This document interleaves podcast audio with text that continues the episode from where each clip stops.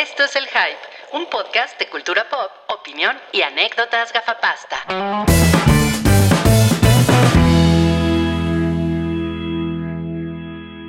Ahora ya iniciamos este sabrosísimo podcast 377 con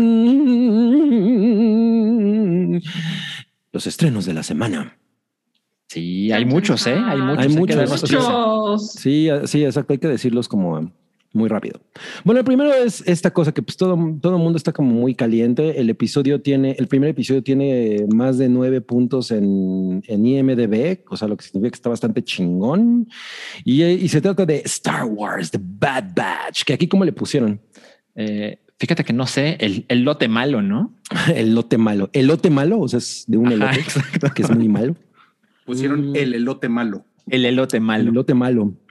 Y pues es está obviamente trae un hype gigantesco porque pues es de la de la de los mismos manu- eh, las personas que hicieron Clone Wars, que probablemente es como de las cosas de mayor calidad que tuvo el universo de Star Wars antes de la llegada de Mandalorian.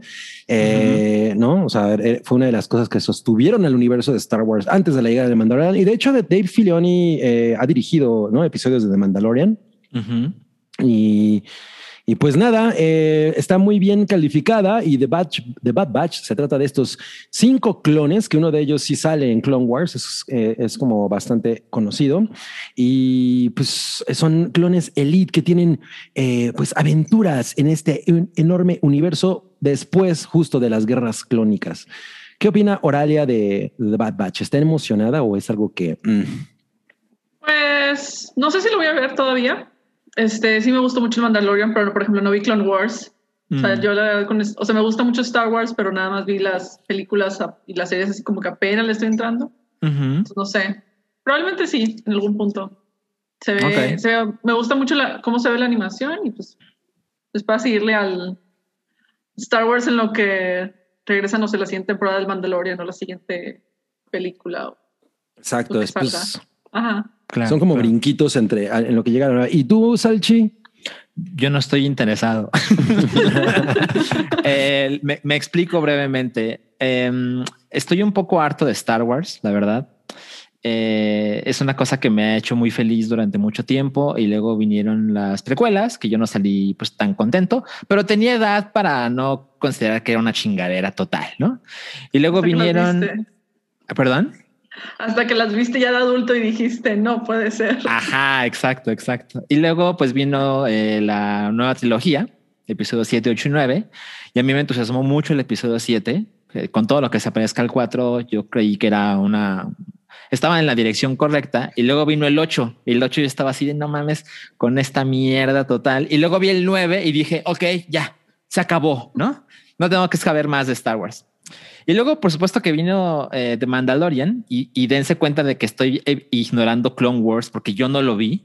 Y, y sé constantemente, Santiago, quien es parte del, del equipo del hype, es, es una de esas personas que, que, que, que ha visto y que adora Clone Wars.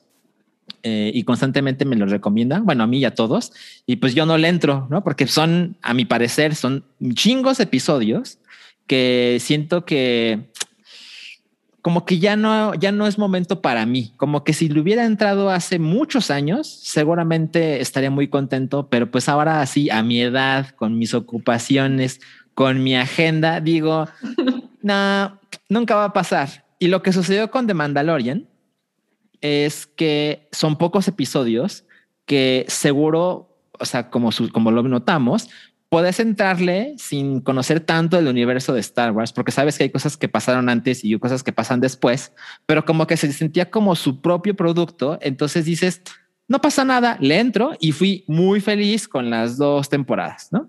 Ahora que sale eh, The Bad Batch, tengo entendido que es similar en el sentido de que si viene de algo y- y- y pasa antes que otra cosa que ya se publicó, pero lo puedes disfrutar así solito. Pero como lo veo, por lo menos ante mis ojos, alguien que no veo Clone Wars, me parece tan similar a Clone Wars, digo, no, como que no lo voy a entrar chingón, como que no voy a entender chingos de referencias. No, no todo es para mí. Y aparte, últimamente me siento como que tengo que ser más estricto aún con lo que le dedico mi tiempo, porque hay una cantidad enorme de cosas que quisiera ver y que no puedo. Entonces, ver algo que más o menos podría interesarme Ujú. no es suficiente, pero veo que los fans están muy contentos, me da mucho gusto por ellos y espero que la próxima semana Santiago venga, por lo menos un- una cápsula, algo por el estilo, a que nos cuente qué Es le ha parecido. asada, ¿no? Eso estaría poca madre. Este, ¿qué le ha parecido de Bad Batch? Porque van a ser 16 episodios y eh, aprovechando el May the 4th, que fue hace unos días, se estrenó el primer episodio. Entonces, eh, para la siguiente semana habrá por lo menos dos episodios y se podrá platicar chingón al respecto. Y más o menos están como en una hora, ¿no? Eh, la, la duración de cada uno de los episodios. Ok, fíjate que no me asomé a la duración. Bueno, por lo menos creo que el primero dura una cosa así. No sé si sea por ser el primero o... Mm, ¿Qué onda? Ok, y pues ok. no, yo tampoco estoy interesado. Yo también estoy, ten- estoy muy empachado de Star Wars y entre que quiero ver cosas nuevas, pero además yo tengo un gran eh, issue. Eh, eh, Chocomiao y yo solemos repetir películas cabrón. O sea, Ujú. cosas que eh, estamos en, en el mood, como ahorita yo le decía a Oralia fuera de, de- de- al- del aire, que yo veo mucho, por ejemplo, Mulholland Drive. Es una película que veo un chingo, ¿no? Entonces a veces, en lugar de ver cosas nuevas, estoy viendo eso. Entonces, no, Not for me, pero espero que se la pasen chido todos lo- los que la vean. Y pues pasamos al siguiente estreno que es. Ay, güey. ¿Por qué salió? Ay, ¿Qué está saliendo ahora? Qué bonito pelo rosa. Sí. Ah. No mames. ¿Saben, ¿saben de Ah. qué estamos viendo esa imagen? ¿De O dónde sea, era? ¿Saben de dónde viene? ¿De dónde viene? Es de las No. aventuras de Fly, que es, eh, es inspirado en Dragon Quest, el RPG más popular de todo Japón. ¿No? ¿No suena para nada? No. Esta No. caricatura la pasaban cuando yo tenía como 10 años más o menos. Y, y tengo entendido, pero es altamente probable que yo esté equivocado, que, que nunca se terminó el arco eh, Ah, ok. en anime. Existe un manga y ahorita lo están pasando en otra versión en Crunchyroll Premium. Entonces, si a alguien le interesa, está chingón. Pero, pero, pero tengo curiosidad de por qué escogieron a Cabri como Fly y, y ahora le llamé como los sidekicks. Pues porque yo tengo a HAL 9000 en la frente. ya Debe nada más por eso. eso. Y la siguiente, eh, el siguiente estreno, pues es algo que yo digo, güey, ¿por qué? Y además fue demasiado rápido. La parte 2 de la serie de Selena, que pues Mm, está en Netflix, que yo la verdad vi el primer episodio de la, de la temporada 1 y me pareció terrible. O sea, es una cosa neta terrible. A mí, a- algo que me sorprendió muy, muy cabrón, que ya dije, güey, esto no mames, es que el diseño de producción es muy feo, no tiene nada de personalidad. Se nota muy. Hay una escena, me acuerdo, en la que hay- están en una cocina que se nota cabrón que nadie vive en esa cocina, que es una cosa que eligieron. A ver, esta lata que esté aquí y este zorrito que esté aquí, y o sea, se ve que no hay nada de vida en ese. Entonces, toda la serie se siente igual. Me da mucha pena por los actores, pero la neta es que es terrible. Yo no sé si. O sea, nada más, yo nada más vi un episodio y dije, no, güey, ya. Pre- prefiero la película de Jennifer López, que a mí la verdad me hace llorar. y es que además No amo mames. mucho a Selena Ajá. y esto no, simplemente no. Y además, eh, eh, esta morra, ¿cómo se llama? Em, no me acuerdo cómo se llama la, la actriz. Rosita. Rosita. eh, Rosita. es, o sea, pues tiene, me, me gusta mucho su personalidad. Cristian Cerratos. Ah, ok, Cristian Cerratos. Me gusta mucho su personalidad, pero ella no tiene el, el, la proyección de Selena. O sea, de entrada, el cuerpo, por ejemplo, que pues es una cosa muy representante de ella como mujer latina, ¿no? No, no se parece, güey, nada, ¿no? O sea, No, y también Selena era súper, súper carismática. O sea, Ah, la escuchaba, la veía, si era una fuerza de carisma impresionante. cabrón. Que por lo menos yo no vi la serie, vi el, vi el tráiler y dije, mm, no. Esto Not no for para me. mí. Not for me. Sí, es, es, es una pena porque, pues, güey, es un, hoy es un personaje increíble y, esa, eh, y en este momento y con, la, y con el boom de las series, pues está como para que le hagan algo chido y esto está como, como, a- como cuando echas el huevito y queda todavía medio viscoso. Nadie quiere ver algo así. Es que me pasa mucho porque no sé cocinar. Eh, ¿Tú, Salchi, estás interesado? Eh, no, no, no, no, para nada. Yo, este, yo me alejo con frecuencia de las series de Netflix. Por supuesto que hay sus, sus muy buenas excepciones. De hecho, si se puede, hablaré de una, de una serie que me interesa de Netflix. Pero, pero el caso de Selena, no, no, no he visto un minuto y así pienso quedarme. La, la, verdad, lamento, lamento traer esta actitud de no me interesa, no me interesa, pero les prometo que eso va a mejorar en el podcast. poco a poco van a ver que Salchi se convierte en una mejor persona. Sí, es así, es, lo prometo. Ok, eh, lo siguiente es este documental eh, sobre eh, J Balvin que se llama el niño, creo que es The Boy from, The Boy from Medellín. Así es. Eh, pues cae justo en un momento muy interesante que y me imagino que es a propósito, ¿no? Eh, no. ¿No es a propósito? Ya lo vi. Yo ya lo vi. Ajá. Este, okay. Lo vi en el Festival de Toronto el año pasado. Y pues va con esta ola de documentales hechos por artistas, donde ellos cuentan así como que su versión de las cosas y su versión de su persona, se presentan así como que reafirman la tesis de la persona pública que tienen. Y así van. Y este documental está específicamente, ahí sí es donde te digo que el timing es pésimo, la verdad. Sí. Porque okay, okay. Eh, está en el, o sea, este documental lo hace él sobre las expectativas y las presiones que tenía cuando fueron las protestas, cuando fue el paro universitario 2018. Uh -huh, ok. Entonces es todo alrededor de esto y pues desde que pues en ese entonces él tenía la imagen de ser el vato del reggaetón cool y woke y así de que y pues que todo el mundo lo cuestionaba, digo, ¿y por qué no estás hablando de esto? ¿Y por qué no estás este, exponiendo lo que está pasando en Colombia?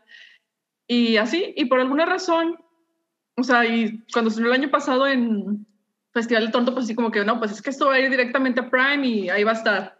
Uh -huh. Y no sé por qué tardan tanto tiempo en estrenarlo. Y justo cayó en el momento más... En el peor momento en el que sí. podrías estrenar esto porque francamente así como que la, la, la, imagen que hace, o sea, que presenta de Balvin, pues así como que, no sé, o sea, si tuvieras, o sea, si el documental sale 2020, así como que a dos años de la, del paro universitario, pues dices, ah, ok, o sea, ya hay suficiente tiempo de distancia como para que se pueda hacer una retrospectiva de eso. Pero lo sacas claro. en contexto Completamente. completamente diferente y sobre otras sí. cosas. Y que también, de nuevo, se le vuelve a criticar a él, a Shakira, a este Maluma. Uh -huh. Además, artistas colombianos que no están diciendo nada de, de, de lo, lo, que sucede hoy. De lo que está sucediendo ahorita. Y pues. Sí, porque hay una parte. Bueno, por lo menos en el trailer, yo tengo, yo tengo ganas de verlo porque pues a mí J Balvin como personalidad es algo que me parece muy interesante. Eh, este documental lo, lo, dirige Matthew Hinman, que también hizo un documental llamado Private War sobre eh, Marie Calvin, que es una, una, periodista de guerra, pues como muy prominente la estuvo siguiendo por muchos lugares. Todo no tiene muy buena calificación el documental y, no, y justo era lo que pensaba. ¿Será porque no está bueno o será porque ya a la distancia pues como que se, se ha des, desmoronado un poco la, la, la, opinión que, la, que muchas personas pueden tener de J Balvin? Me que tiene que ver parte el timing y parte pues el hecho de que pues, ya está hablando de un tema de otra cosa, o sea, de otra cosa, ya ese momento pues ya pasó, ya pasó. y ahorita Val ya está en otro punto, o sea, este documental igual hubiera sido cool que lo sacaran, no sé, en 2019 o... Pero ahorita después, sí es así como... Como que... Ya. Sí, sí, así como sí. que... Se, se siente porque, como... Sobre todo porque lo que está haciendo Balvin ahorita es lo mismo que le criticaron en esa vez. Entonces sí. que salga, entonces ah. que salga otra vez así, pues está hablando, hablando sobre, sobre por qué no hace una postura este, más dominante o no respecto a las protestas, pues sí está, no sé. Sí, eh, y bueno, él, por lo menos en el trailer él menciona, ¿no? Hay como esta cosa interesante en la que le dice, bueno, pero eh, yo soy José eh, Álvaro Osorio Balvin y J Balvin es como mi alter ego. Mi ¿no? persona, sí. Ajá, okay. Entonces, ¿por qué él no está diciendo estas cosas y, y, y todo uh -huh. esto? Pero bueno, esto se siente como sacar Independence Day en el momento en el, que, en el que cayeron las Torres Gemelas. Not good. Sí. Ajá. Okay, Digo, igual bueno. y es, es, disfrutable, pues ve su estilo de vida, a veces o sea, lo conoces así como que pues, cierta parte de persona, su vida privada que se presenta de una manera muy cuidada, muy protegida, que digo, es lo mismo que está haciendo, que los, pasó lo mismo con el documental de Taylor Swift, que también es así como que, ah, te presento mi vida privada, pero es así como que también muy cuidado y muy protegido y muy demás. Por supuesto, por supuesto. O sea, como muy, no me meto en problemas. Ajá, y, es para reafirmar su persona al final de cuentas. Exacto. Yo creo que eso es, eso es lo realmente importante. ¿Qué, tan, ¿Qué tanto eso es un documental y qué tanto es un infomercial? Ajá, exacto. Exacto. Porque, o sea, te lo, te lo pintan como no, pues es que está en el cine o está en plataformas de streaming, pero pues dura dos horas para que no se sienta que es un comercial, pero se encargan tanto de hablar tan bien del protagonista. Por supuesto que ponen ahí su breakdown de, de cómo está lejos de su familia y, y, todas las horas que trabajan. Sí, sí, sí, por supuesto, pero siento que siempre tenemos que consumir esta clase de contenidos con, ok, no puedo creer todo lo que me están diciendo. Pues bueno, yo sí lo quiero ver. Eh, me parece, o sea, se ve divertido, por lo menos desde la parte de la, la pop star, ¿no? Y bueno, a ver, en, el contexto será interesante. Y ok, vamos eh, a otra cosa de Netflix, que es The Sons of Sam, uh, Descent into Darkness que pues continuando la tradición de los documentales que ha estado sacando Netflix sobre asesinos en serie, este es eh, está enfocado en, en, lo pues como en la gente que, que, fueron como los copycats de David Berkowitz el, o, el, o el hijo de Sam. A mí la verdad ya, ya me tiene también muy harto el tema de, de, de, los asesinos en serie. Ya lo he dicho que, que tiene mucho que ver con que a mí en los 90 esto me pegó muy cabrón y ahorita pues ya me resulta como puro, o sea, es interesante y está padre. Y me imagino que hay toda una generación que pues, no conoce todo esto y dicen, no, no, pero claro, pero pues ya es un nivel de explotación de estos temas que ya, que ya también siento como muy eh, asfixiante, ¿no? Y es, es, es, es como de, güey, ya hablen de otra cosa. Estas, estas personas, ya, ¿para qué las seguimos celebrando? Pero bueno, me imagino que va a ser eh, una cosa que me gusta mucho de esos documentales es, es la perspectiva que tienen sobre el el momento. Por ejemplo, cómo era Nueva York en, en, en, en los 70, ¿no? Eh, a principios de los 80 era una ciudad completamente diferente, uh -huh. eh, muy áspera, muy, muy hostil, ¿no? Y, y, y, ver ese Nueva York a mí siempre me ha parecido muy bonito. Es una, es, un, es, una, es como una, yo, te, yo, tengo una romantización muy cabrona en torno a esa ciudad en, en, en ese momento. Entonces, todo este tipo de, de, cosas, ese tipo de contextos me parecen muy, muy chidos de ver, pero ah, ya, ya es un tema que está demasiado sobado. Pues, para ustedes, ¿qué tal? Estoy de acuerdo. Órale. Pues, o sea, es que sí es interesante y es así como que, ah, mira, pasó esto, pero al final de cuentas, pues son, estás hablando de personas que mataron gente, que cometieron feminicidios, por ejemplo, muchos son de sobre feminicidas y pues a mí mi problema con esos es que se enfocan mucho en el asesino y no en las víctimas. Claro. O sea, y es así totalmente. como que la mitología de que, ay, wow, este, este, este tipo que fue y mató y esta es su técnica y demás, es como que, pues, ok, sí, pero, pues ahí al final de cuentas mató a, mató a muchas personas o mató, o mató a cierto tipo de población y a esas personas, pues, se desechan, los están, este, descartadas por completo. Ajá, es una cifra más y lo importante en estas historias es el asesino y no las personas que fueron asesinadas en final de cuentas. Totalmente, ahí sus nombres completamente uh -huh. se desvanecen, ¿no? Sí. O sea, sí sería interesante de pronto que tuviéramos una serie de documentales desde la otra perspectiva, ¿no? Y no tanto esta fascinación por estas personas que son uh -huh. eh, eh, enfermas, o sea, de, ya es, están demasiado visto. Pero bueno, Ahí está sí, eso. Nada nuevo. La que sigue es El Diablo entre las piernas, que es una película que yo me acuerdo que hace tiempo ya habíamos visto el tráiler, porque además es de 2019, ¿no? Y uh -huh. ahorita que, que, lo vi, dije, órale, no me acordaba que eso existía. Es de Arturo sí. Ripstein y va a estar en... Eh, Cinépolis. Cinépolis. Cinépolis. Yo, yo, yo, la verdad, le tengo ganas. Uh -huh. A ver, cuéntanos de qué va. Eh, pues salen Silvia Pasquel y eh, Alejandro Suárez, es Alejandro, sí, Alejandro Suárez. Y son dos ancianos, bueno, pues dos señores que viven, son, llevan casados mucho, como 25 o 30 años, una cosa así. Y obviamente, pues en, en el, en el, Creo que más el, años, ¿no? más años. Sí, pues pon tú como más años. Ajá, en el ajá. tierno de sus vidas. Es como, como que los impulsos sexuales se, eh, empiezan a vivirse de maneras diferentes. Él tiene alguna una amante y ella se reconoce como una mujer que todavía puede resultar atractiva. Entonces empieza a tomar unas clases de tango y, se enamora de, creo que su instructor o, no sé si es la, pareja que le toca de bailar, que además es Jiménez Cacho. Y pues eh, Ripstein es un cineasta que tiene una filmografía obviamente como muy so-so. Hay películas que a mí me gustan un chingo, como El Imperio de la Fortuna o El Lugar Sin Límites, que son todas las películas clásicas que hizo, que hizo este güey. Incluso me acuerdo que la última película que a mí realmente me gustó de él fue Profundo Carmesí que no son películas que haya revisitado, entonces también me gustaría ponerlas en, en, en, en su justo lugar, ¿no? ya, ya a mis 45 años. Pero es esto, el, híjole, por alguna razón me llama mucho la atención. Es, es, lo que me estaba, estaba, hablando mucho de estos temas de, de, pues de la tercera edad, ¿no? O sea, y como su realidad es diferente todo se ve muy teatral, él siempre firma de esa manera y pues habrá quien eso lo repela, pero a mí siempre me ha parecido fascinante, por lo menos algunas perspectivas que él tiene. Y pues, eh, Ripstein en el cine no está nada mal, creo. ¿Ustedes qué tal? ¿Qué dicen? Ay, yo sí, a mí sí me gustaría ir a verla, pero pues no estoy yendo al cine ahorita.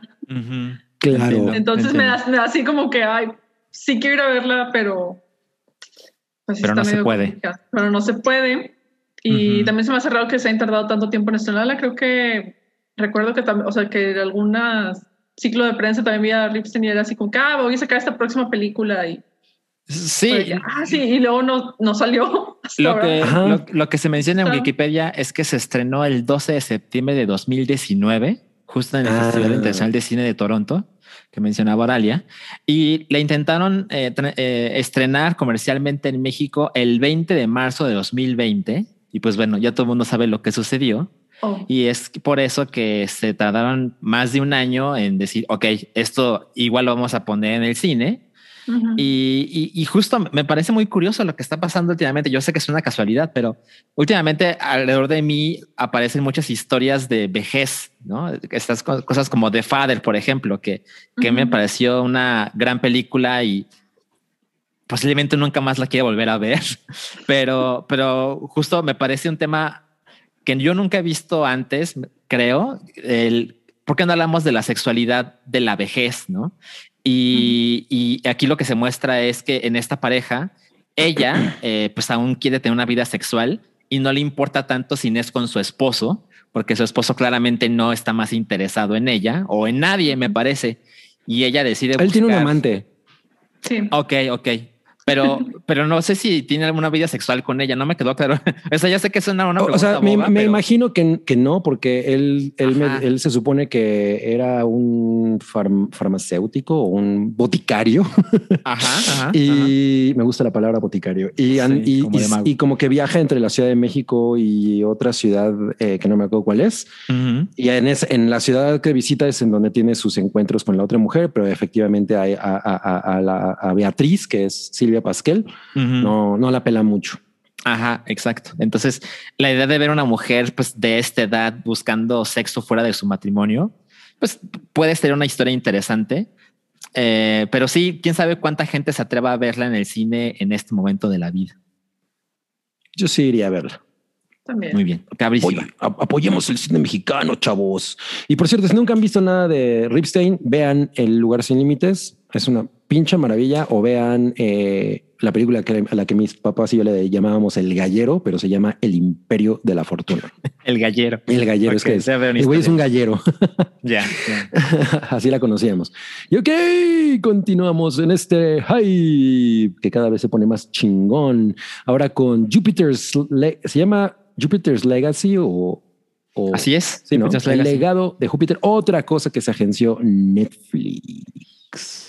Así es, es una serie de televisión exclusiva de Netflix, eh, inspirada completamente en el cómic del mismo nombre, de Mark que fue creado por Mark Miller, quien seguramente lo, lo, ubican por ser ese señor que hizo Kikas. Kikas, la de ah. Almodóvar. Kikas, la de Almodóvar, exacto. No, Kick Ass. Sí, él hizo Wanted, Kingsman y Wanted también, exacto. Ajá, exacto. Entonces, como que se pueden imaginar más o menos el estilo de, de esta historia. Y eh, la película, sí, no, perdón, la, la serie, La lo serie. que trata es de demostrar cómo son algunos de los superhéroes de este momento y que tienen que vivir bajo el legado de su padre. Yo digo que es como Succession, pero con Ah. superhéroes, ¿no? Mira, eso, eso me interesará verlo, ¿eh? Eso, eso suena chingón. Mm. Exacto. Y pues eh, como, como una advertencia, yo creo que es una advertencia. Esta serie está producida por Lorenzo Di Bonaventura y a lo mejor la gente dice, bueno, pero ¿quién es ese señor? Bueno, es el mismo productor de la serie de Transformers. De la serie de Transformers, ok. Ajá. o sea, de, pero de, de las películas de Transformers. de las películas de Transformers. Ah, exacto. uh, sí, Ajá. claro. Entonces, careful, ¿no?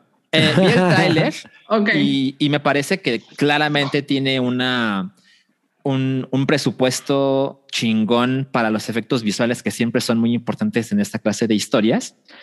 A mi parecer, se ve bien para televisión. ¿Me explico? O sea, para nada se ve mal, pero sí se Sí. siente una diferencia respecto a lo que acostumbramos ver en el cine. Entonces, como que tiene ciertas mañas de eh, eh, exagerar con el slow motion y de repente hay un personaje que le, le da un pisotón a un charco y ya se ve, se levanta el agua en cámara lenta, como que hay mucho estilo. No sé qué tanta sustancia existirá en esta serie. Son ocho episodios, pero tengo entendido que es un cómic eh, que ha sido muy bien recibido y pues quién sabe, a lo mejor Netflix quiere sacar ahí unas, unas varias temporadas.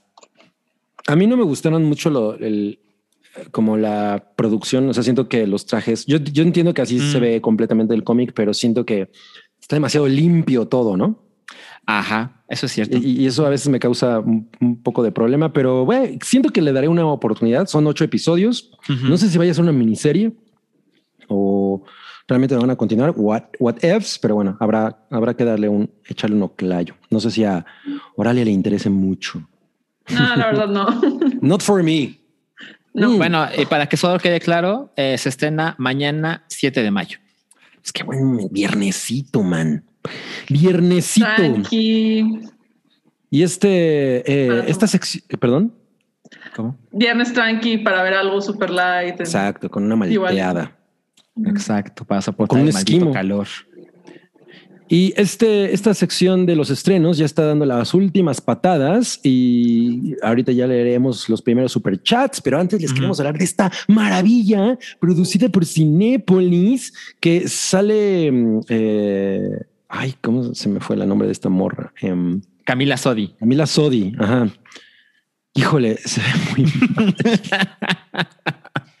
¿Por qué? Me, da- me ¿Eh? estresa el, el este partido en medio que ya está de moda otra vez y es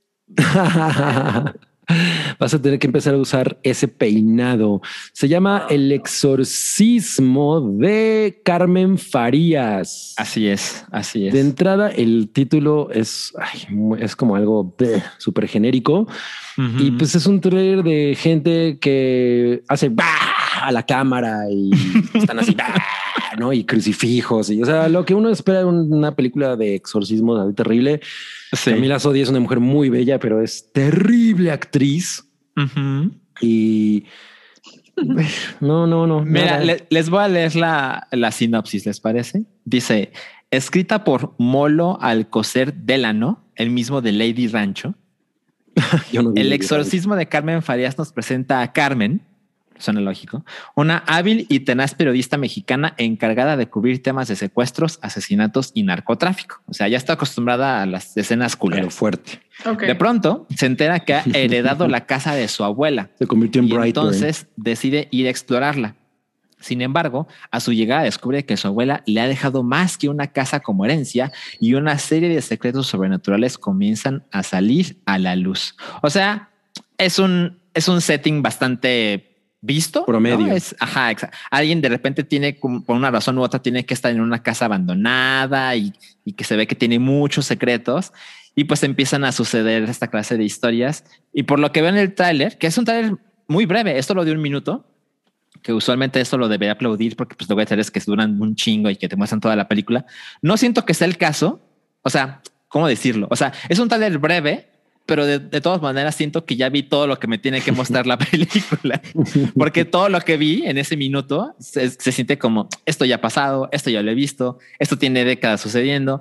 Y pues bueno, la verdad es que entre que está involucrado el señor de Lady Rancho y que sale Camila Sodi, nunca en la vida, no gracias. No hay para dónde hacerse.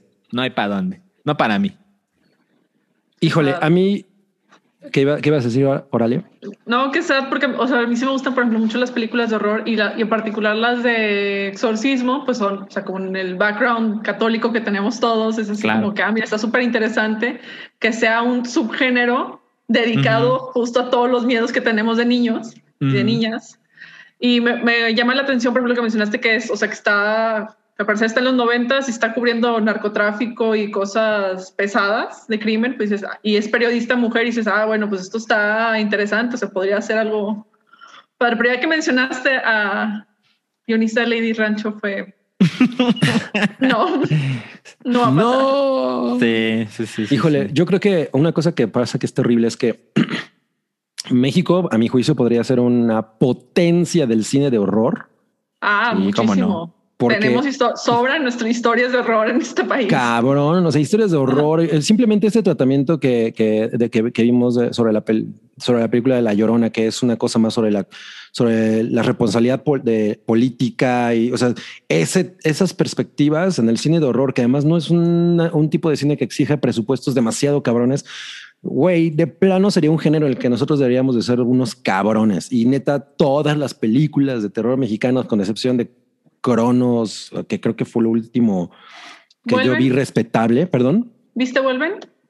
Ah, no, ah, puta, no mames, qué hermosura. Sí, sí, sí. Eh, ese, ándale, algo así. Esa película es maravillosa. No me acordaba, qué pecado. Este, sí, ese tipo de cosas que neta te simbran, sabes? O sea, que, uh -huh. que, que te, que con las, son sensaciones y, y, cosas con las que te identificas, porque al final el horror no está en el monstruo que te sale así, sino en quién eres tú como persona, cómo eso te, te, te habla eh, de manera visceral de todas las vivencias terribles que tenemos y de ahí hay un, un chingo en, en México que sacar. Y me parece horrible que en realidad nos pongamos a imitar cosas que pues, además hacerlas mal. ¡Bú! Sí. sí. Eh, y espera, y no... solo para que esto quede claro, esta película ya se estrenó, se estrenó el 5 de mayo, el día de ayer, y el 20 de mayo se estrena Exorcismo en el séptimo día. Entonces, este mes de mayo hay dos películas de exorcismo. Exorcismo. Por si, por si quieren mucho ver esa clase de historias, hay dos este mes. Sí, pues es la única razón por las, porque si eres coleccionista de películas de exorcismos. y bueno, este es la, el final de la sección de los estrenos y por supuesto ya llegamos a esa sección que a ustedes les gusta tanto que es el super chat. la sección del super chat. que ahora eh, Oralia nos va a empezar a leer algunos porque pues ella okay. es la invitada de honor. Ahí comenzamos con Daniel Lara. Échale, Oralia. Daniel nos dio 129 pesos, muchas gracias. Y dice, Oralia y Salchi en el mismo podcast y sin Rui para frenar los salchiminutos. el turcómetro va a estallar. Sí, el turcómetro está así. no, y lo no que podemos. falta. y lo que falta, sí, sí, sí. Continuamos con Alejandro Soto. Uh -huh. eh, nos, da, nos da 20 pesos, muchas gracias. Hice para un Mortal Kombat de Cabri, los veo al rato. ¡Mortal Kombat! Creo que, creo que vale la pena mencionar que recuerden que hoy, hoy también hay rifa de seis chelas claro. y se entra por cada 50 pesitos en el super chat. Si ponen 49, le entran de todos modos. Sí, sí. Pone el otro peso, es más por aquí. Lo, ah, mira. Como del teletón, ¿no? Ajá, ajá. Ahí están los pesos extra. Ok. ok, qué complicado. Marisol. Marisol nos deja 50 pesitos y dice un Oralia minuto para que nos hable de Fargo, la serie. Besitos a los tres. Besos. ¿Estás lista para hablar de Fargo, la serie en un minuto? Sí. A ver. No he visto la última. O sea, vi. Sí, sí la vi completa. Sí la vi completa. Y es una serie muy interesante. Fíjense, esto sí, esto de crimen. Este, vas a poner el contador, no puede ser. Ajá, ajá. Ansiada al cielo. Eh, pues es una pues es una serie que, así como que va conectando historias de crimen en el Midwestern estadounidense y está muy bien, está muy bien construidas. La primera temporada me fascinó por el personaje de Carrie Coon, que era la detective que está resolviendo el caso. Lo, me fascinó que en la segunda temporada se pasan a los 70 para hacer referencia a otro caso raro que estaba por ahí y la tercera que ya se así como que en el presente y los odio mucho en este momento. Aunque da tiempo, que da tiempo. da tiempo. Y pues está muy buena, es una serie que de verdad vale mucho la pena, está, tiene, muy, tiene mucho humor, el diseño de producción está increíble, eh, tiene muy buenas actuaciones. Y está en Netflix, de o sea, es hasta donde la vi, no me acuerdo estaba en Netflix, entonces si quieren ver algo así de crimen interesante, Ay, la no, qué grosero. Ah, Qué de grosero. plano, nuestra Oralia querida nos la, nos la mutean. y Yo ni hice nada, ¿eh? Yo solo tengo que hacer una pregunta. Me va a valer madres que me muteen. ¿Es mejor Fargo temporada 1 que la película? ¿Sí o no? no sé. Hace, mucho que no, hace mucho que no veo la película. Ok. Ahí, Híjole, la o sea, película la vi hace brutal. mucho y es me parece muy, muy buena, pero así como que no la tengo suficientemente fresca como para comparar. Ok, a mí me parece que la película igual es espectacular y la primera temporada es mejor. Y yo les quiero decir que la que la una vez puse mi reloj a hacer lo mismo y un día lo vi y estaba, estaba en 349 horas. Y conté. Yo dije, ¿qué pedo? ¿Qué? No le puse stop.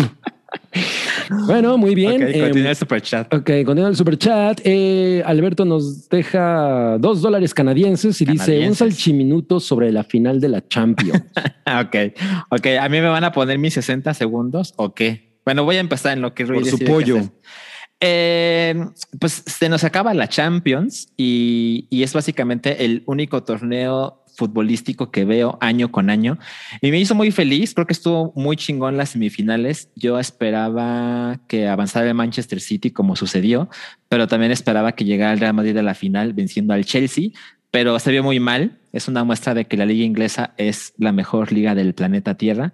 Me hubiera gustado que el Real Madrid llegara para ser derrotado en la final, pero bueno, no se pudo. A mí la verdad es que las finales que son entre equipos del mismo país no me parecen tan emocionantes, pero bueno, así nos tocó vivir y me parece que es el 29 de mayo y por razones que no vale la pena mencionar en este podcast, es posible que no la pueda ver. Entonces me siento terrible, pero pues cosas que le pasan a un buga, no poder ver el, el partido de fútbol que quiere cuando quiere.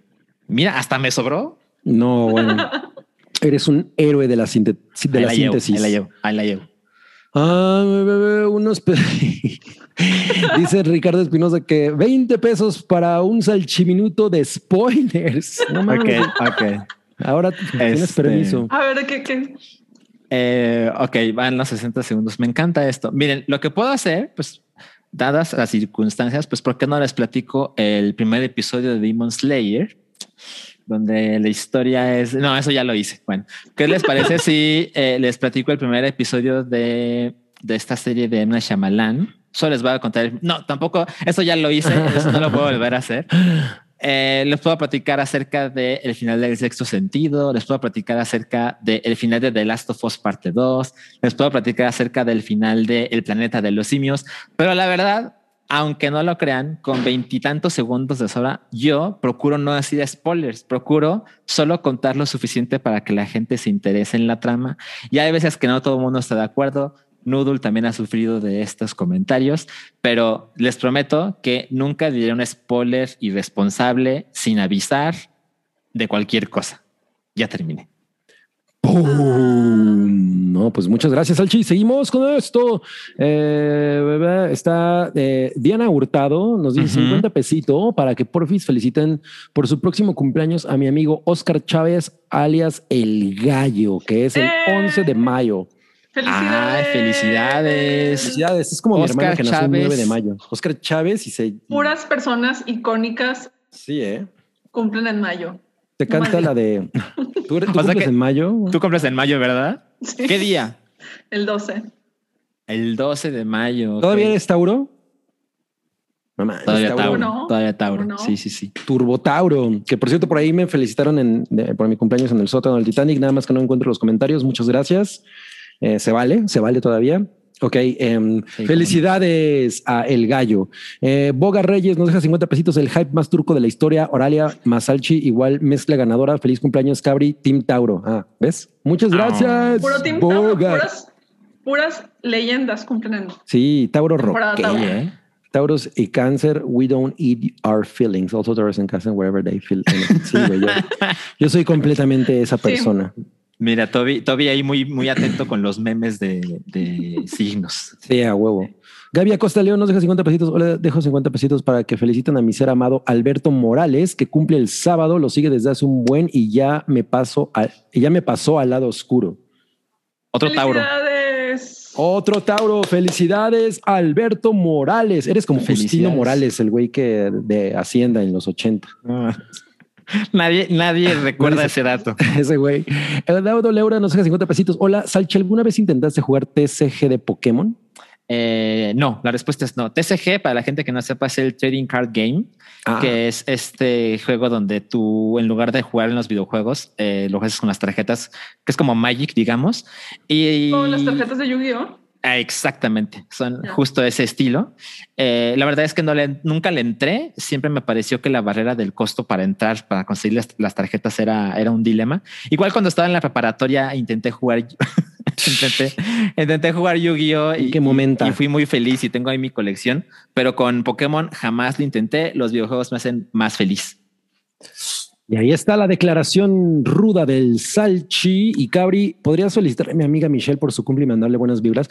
Michelle, el Cabri te felicita por tu cumpleaños.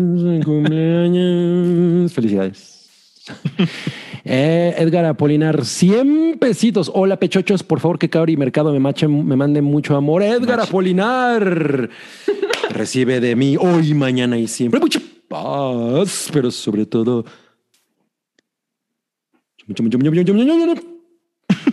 amor. Por supuesto. Te vamos a comprar una capa para esos Sí. Debo- por ahí debo tener algo. Necesitas hacer tu colección de capas. De capas y de pelucas, así como de Ajá, sí. Señor Aro.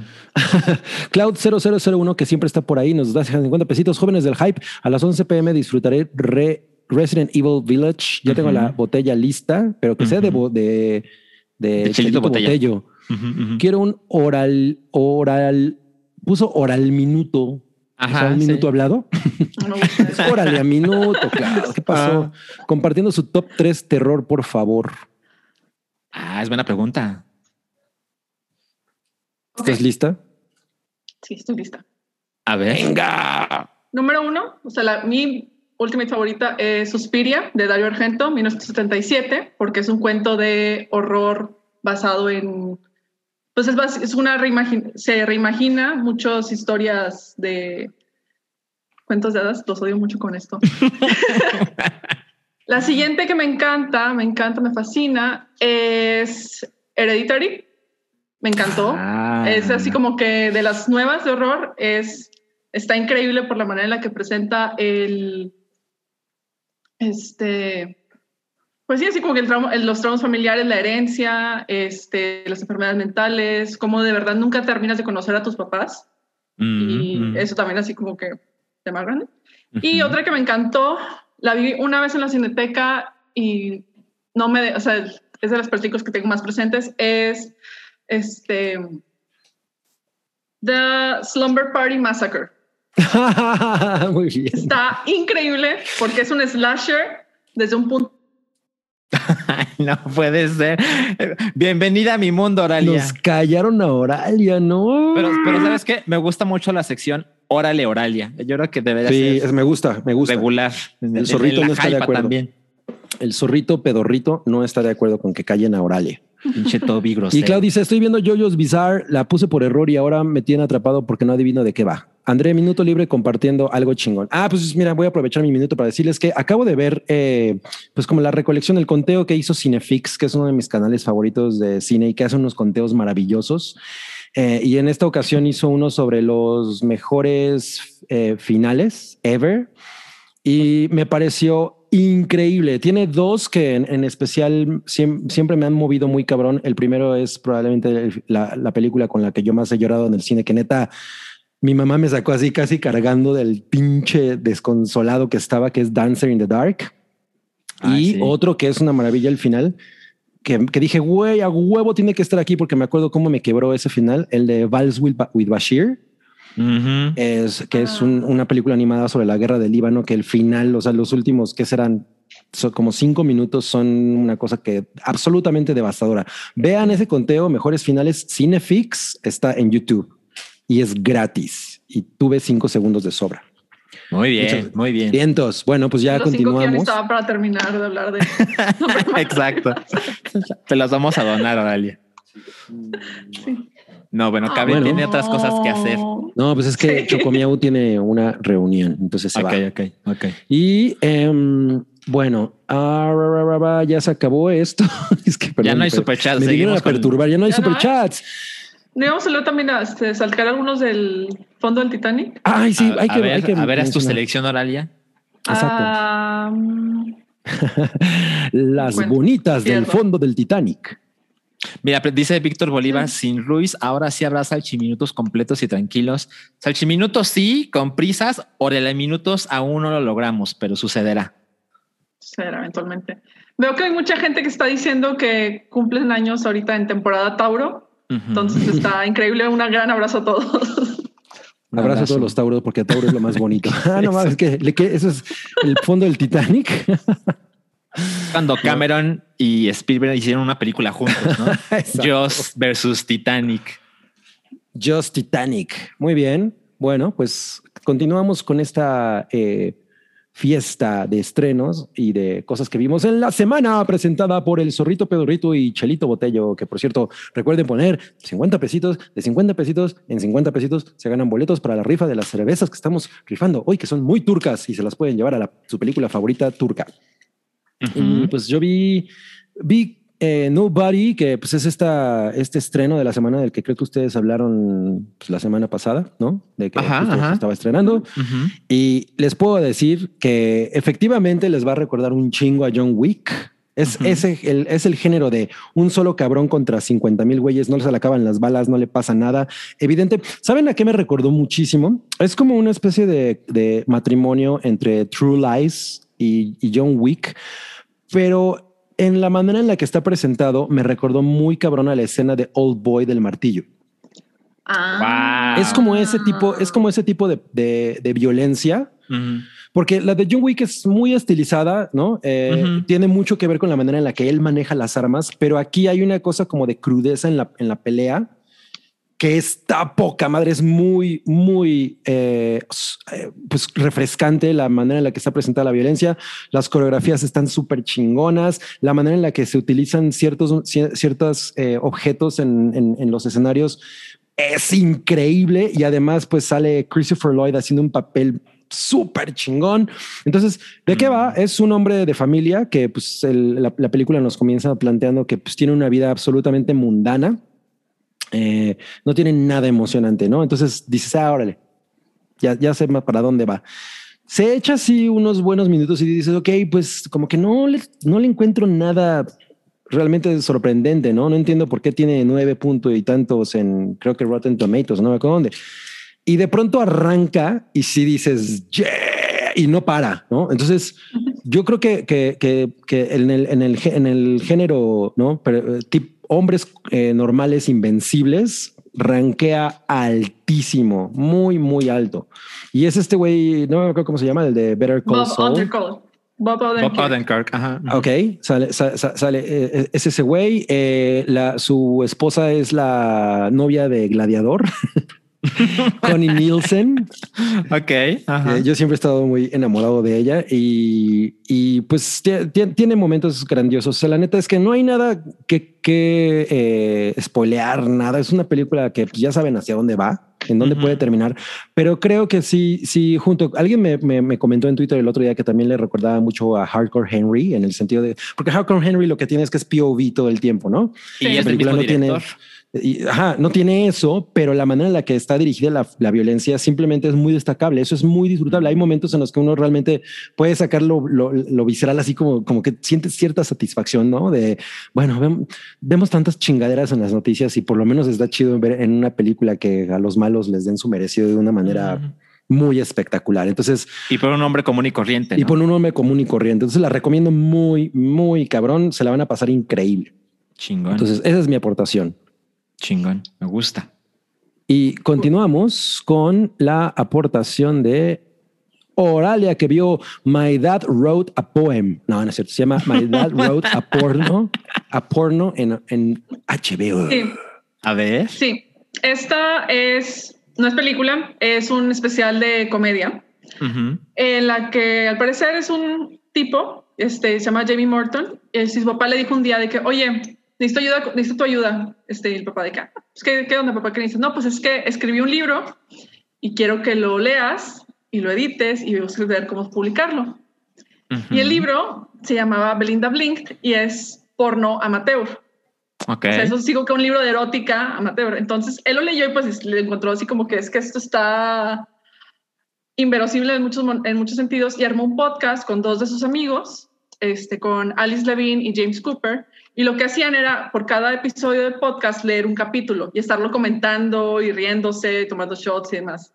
Entonces el especial de comedia es eso, o sea, se juntan ellos tres en un auditorio y van leyendo el este libro y es así como que el primero primero de la, toda la serie de Belinda Blinked y durante el especial pues van este, haciendo comentarios este, hay momentos muy padres donde comentan de que oye pues es que así no funciona el cuerpo de una mujer por favor hay que hacer de que explicar cómo todo entonces y la verdad los tres se llevan muy bien entonces es muy divertido es muy entretenido. Y si te ríes bastante con todo lo que describe el papá que publicó el libro de manera, este, con, un pseudó- con el seudónimo de Rocky Flintstone. Qué buen nombre. ok, Sí. ok.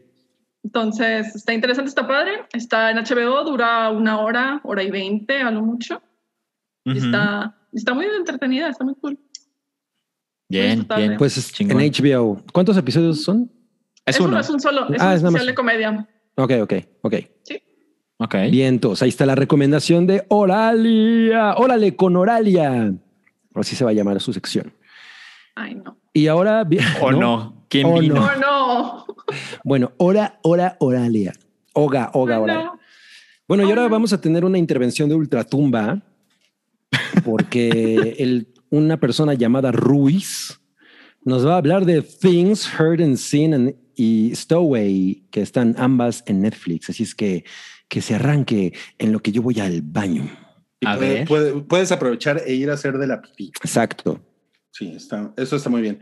Oigan, no, pues es que yo, yo vi estas películas que están ahorita en Netflix como muy hypeadas y la verdad es que yo nada más venía pues a, a- a compartirles a, a mi perrito que vive adentro de un nopal. Tiene, tiene, tiene nombre este güey, pero ya no me acuerdo. Es que es, es un, es como un juguetito de diseño que estuvo como de moda eh, por ahí de 2009. Ok. Se nota. Sí, perrito. Ujú, ¿no? ujú. Pero yo le digo el perrito nopal. Bueno, Ok. ajá. seguro alguien ahí en el sótano del Titanic, porque son bien chispas, se van a acordar. Pero bueno, yo vi esta película que se llama Things Heard and no, Seen and Heard o Heard and Seen. Bueno, no. Que la platicamos antes de que se estrenara. Exacto, exacto. Ujú, y, ujú. y- y, pues miren, eh, la, la- la vi y fíjense que es una, es como una película. Voy a, voy a contar un poco de spoilers, discúlpenme ustedes. es Oh, una. chinga, no puede ser, Rodrigo Choconostle. Estoy avisando, estoy avisando, cabrón. No como Ok, tú. ok. No como tú, güey. Ah, no es cierto. Este, Ajá. ahí van los pleitos.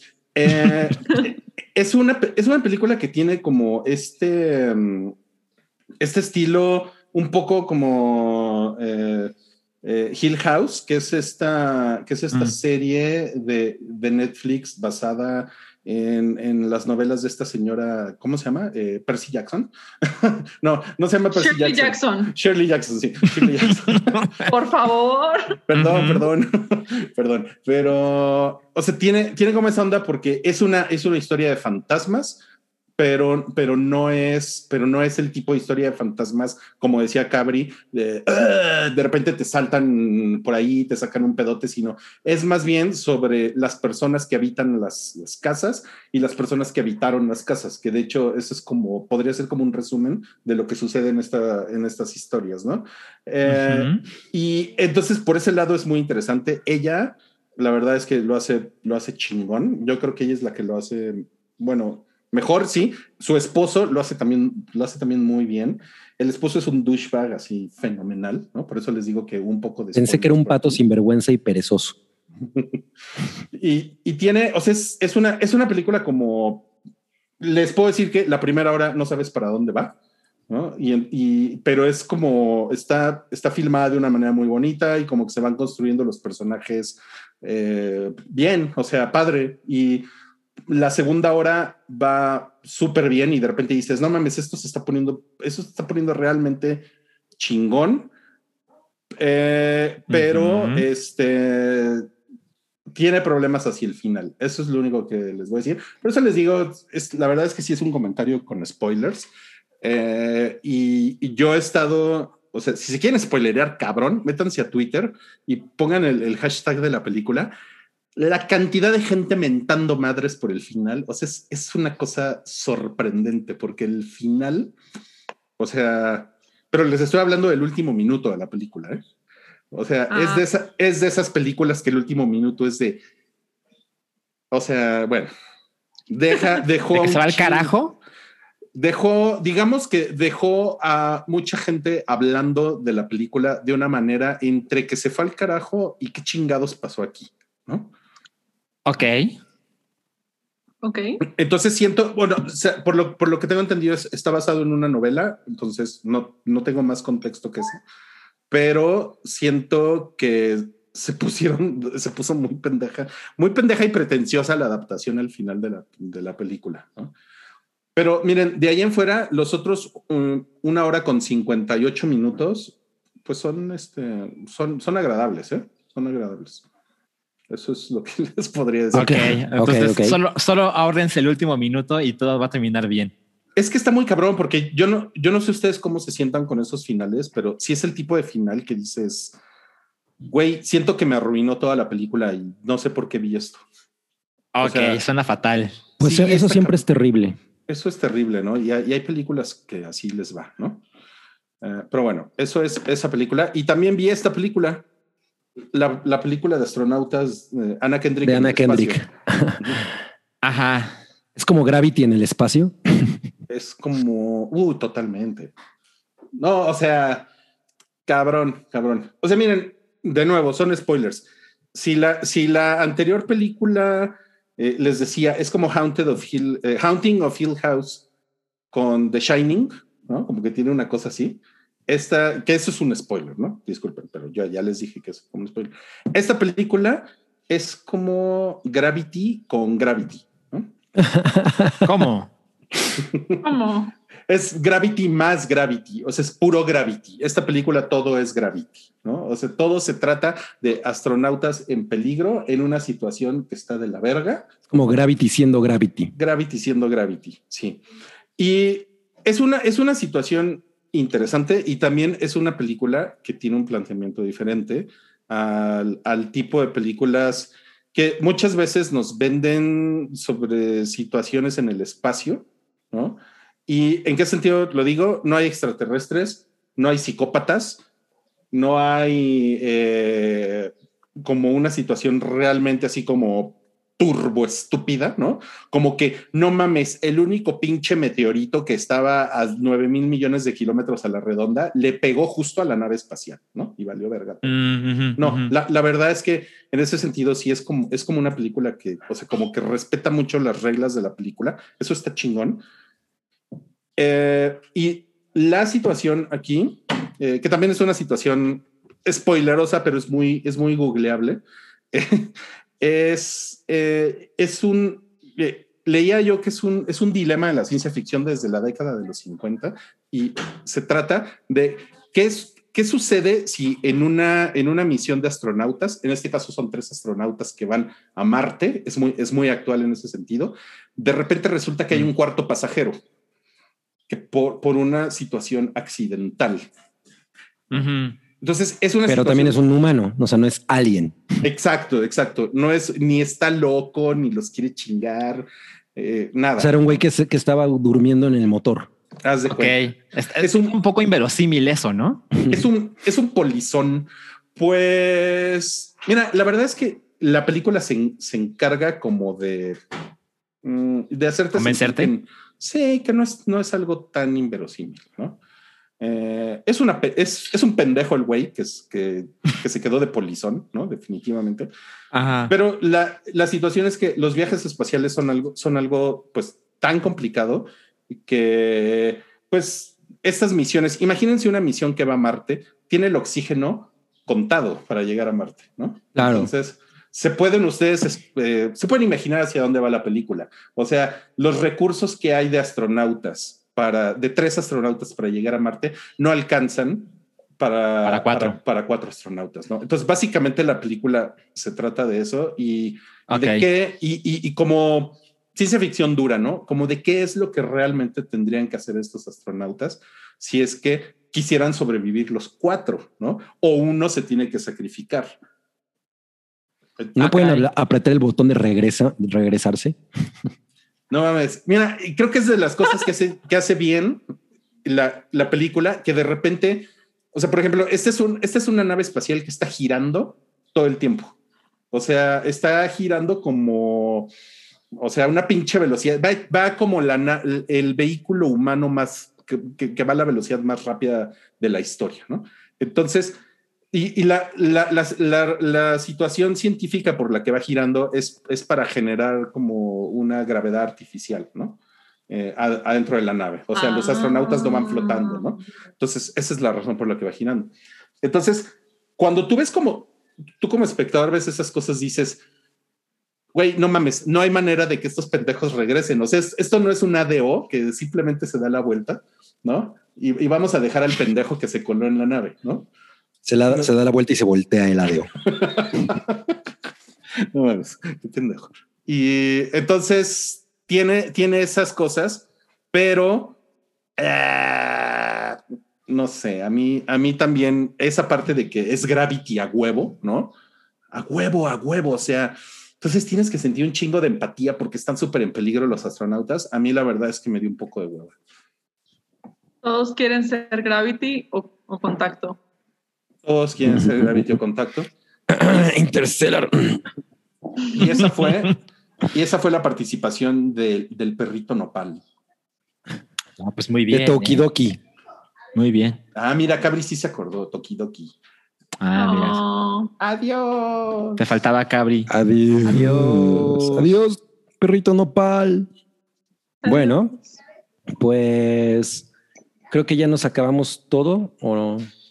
Eh, yo creo que deberíamos hablar del super chat antes de pasar a la Exacto. sección. A ver, Sí. super chat. Tenemos varios nuevos. Eh, Alfonso Robles nos deja 50 pesitos, eso significa que entra en la rifa y dice super chat para que el turco hype recomienden películas de acción de habla no inglesa. Arroba, digo, eh, hashtag Hashtag. Primero, Oralia. ah, películas de acción, de De habla no Inglesa. de hablando inglesa. O sea, yo te diría, échate un clavado en el cine asiático, muchísimas películas de Hong Kong, de Corea, de Japón, de acción, que tienen sus propias dinámicas, sus propias Reglas. sus, este, sus propias reglas, sus, propias narrativas. Y ahí Sí. sería de que, bueno, échate el clavado y empieza quizás con el género este de.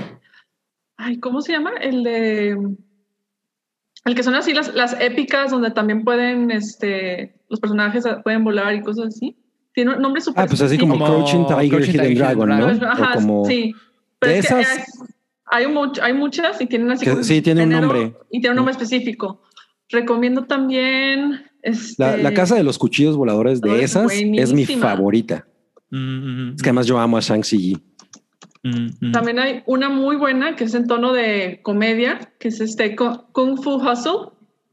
Güey, Kung Fu. Hustle es espectacular. Y la, y la acción Sale- que maneja en ese es así como que mezcla entre caricatura y trae su propio. No, Sa- Sale la doña. Florinda más poderosa del universo. Jefa, super jefa. Güey, esa película es, si nunca han visto Kung Fu Hustle, es un turbo most. Es increíblemente divertida Sí. y la acción es maravillosa. Eh, en, ese, en, en esa pregunta, en, es- eh, en esa categoría, la verdad es que me quedé pensando y como que no acostumbro ver películas de acción de otros lados y, y tratando de hacer memoria, me parece que inevitablemente volví a una de mis películas favoritas en la vida, que es Battle Royale, japonesa, del año 2000, Ah, muy que no es dirigida, pero aparece Kitano Sensei, Takeshi Kitano. Y, y pues bueno, la verdad es que es una película popular, ¿no? O sea, no es, no es una cosa así de ¿qué? ¿De qué estás hablando?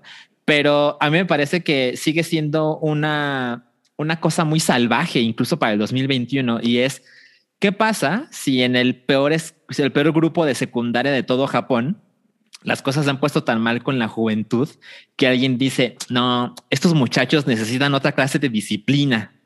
Tenemos que dar un castigo ejemplar y lo que deciden es un grupo, el peor grupo de secundaria de cada año, lo mandan en su totalidad a una isla, les entregan armas variadas, ¿no? Te puede tocar una metralleta, te puede tocar un, un, Zapato. un zapato, exacto, y les dicen, mátense hasta que solo quede uno de ustedes. Y yo la vi hace mucho tiempo y por alguna razón u otra con frecuencia la recuerdo y, y la he visto tres, cuatro veces en la vida y es absolutamente espectacular. La, la recomiendo muchísimo. Y algo también que es increíble de esa es que pues todo el reparto son niños y son así, son este niños actores.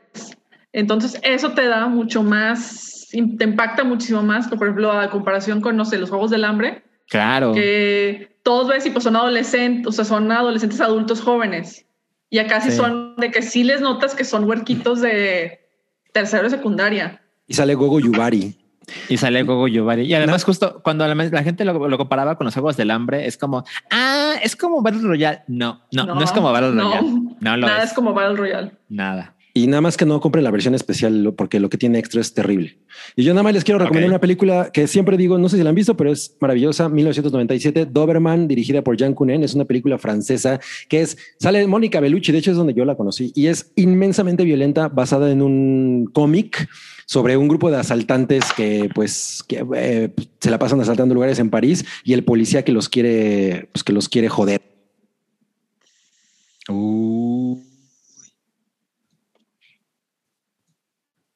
Nos mutearon a... Muy bien. Por dos que me bien, hicieron a mí. Muy bien. Ok, Bueno, ya continúa. leyendo. Bueno, ok. Se- tenemos más superchats, pero vean Doberman. The Doberman. Eh, Bien, bien, sí. ¿En cuál me quedé? En el de película de acción. Ah, ok. Vin. Diesel negro o Black Vin Diesel nos deja 50 pesitos. Está más padre que Black Superman. Quiero un salchiminuto de lo que quieras, campeón. De lo que yo quiera, No, ok. Están on fire hoy. Me voy a dar prisa en lo que Ruiz se tarda con los segundos. Miren, hay una cosa de la que quería platicar que es un poco irónico porque yo nunca he visto Dark, la serie de Netflix, y cada vez que lo digo en un lugar público, la gente me mira con, con asco, ¿no? Así de, pero ¿cómo es posible que no hayas visto esa serie que solo es para gente muy inteligente como nosotros, ¿no? Bueno, pues la verdad es que pasaron cosas en la vida. Yo, como saben, no soy el, el más de los aficionados de Netflix que estaba dibujando Toby. Eh, entonces se me pasó y algún día puede volver. Pero bueno, el chiste es que se mostró un teaser de 1899, la nueva serie de los creadores de Dark, que me parece que es muy interesante. Es, son, son, son solo ocho episodios y sigue lo que le sucede a un barco que va de Eu- Europa a Nueva York en 1899 y sus protagonistas, que son varios, todos hablan en su idioma natal. Entonces se ve una cosa turca interesante y luego se encuentran en el mar con otro barco similar. Me di prisa. Ok. No, pues ese fue el acá. apresurado. Ajá, sí. Eh, y continuamos, continuamos. ¿En cuál me quedé? A ver, espera. Estoy- quedamos con Alejandro García Mesa. Ah, ya, ya, ya, que nos sí. dejó- Cloud nos dice hora, otro hora y a minuto contándonos por qué ¿Eh? no hay un programa de ellas y las chicas entre dos, en la- entre las dos semanas que separan los episodios de la hypa es mucha espera. Pues porque así fue diseñado, así decidimos, para poder tener y acumular chismecitos y poder platicar más a gusto, porque si no, luego nos gastamos mucho y pues nos, nos saltan padre. Exacto, es para hacerlo más, para, para que tenga más carnita. Bueno, y Cloud también nos pregunta si el cohete chino, si creemos que el cohete chino nos va a matar. Eh, eh, es posible. Eh, os digo, el, el océano es muy grande, ¿no? Entonces podría caer ahí, pero seguramente un delfín no querría escuchar lo que estoy diciendo, ¿no? Porque ah, pues que caiga en el océano, nos vale madres, ¿no? Pero seguro hay, hay vida animal que no está Por muy de eso los pulpos van a eventualmente ganar control del planeta. Por ese tipo Con- de conquistar todo. Lo van a conquistar todo. Y ahí está el, la especulación del cohete chino.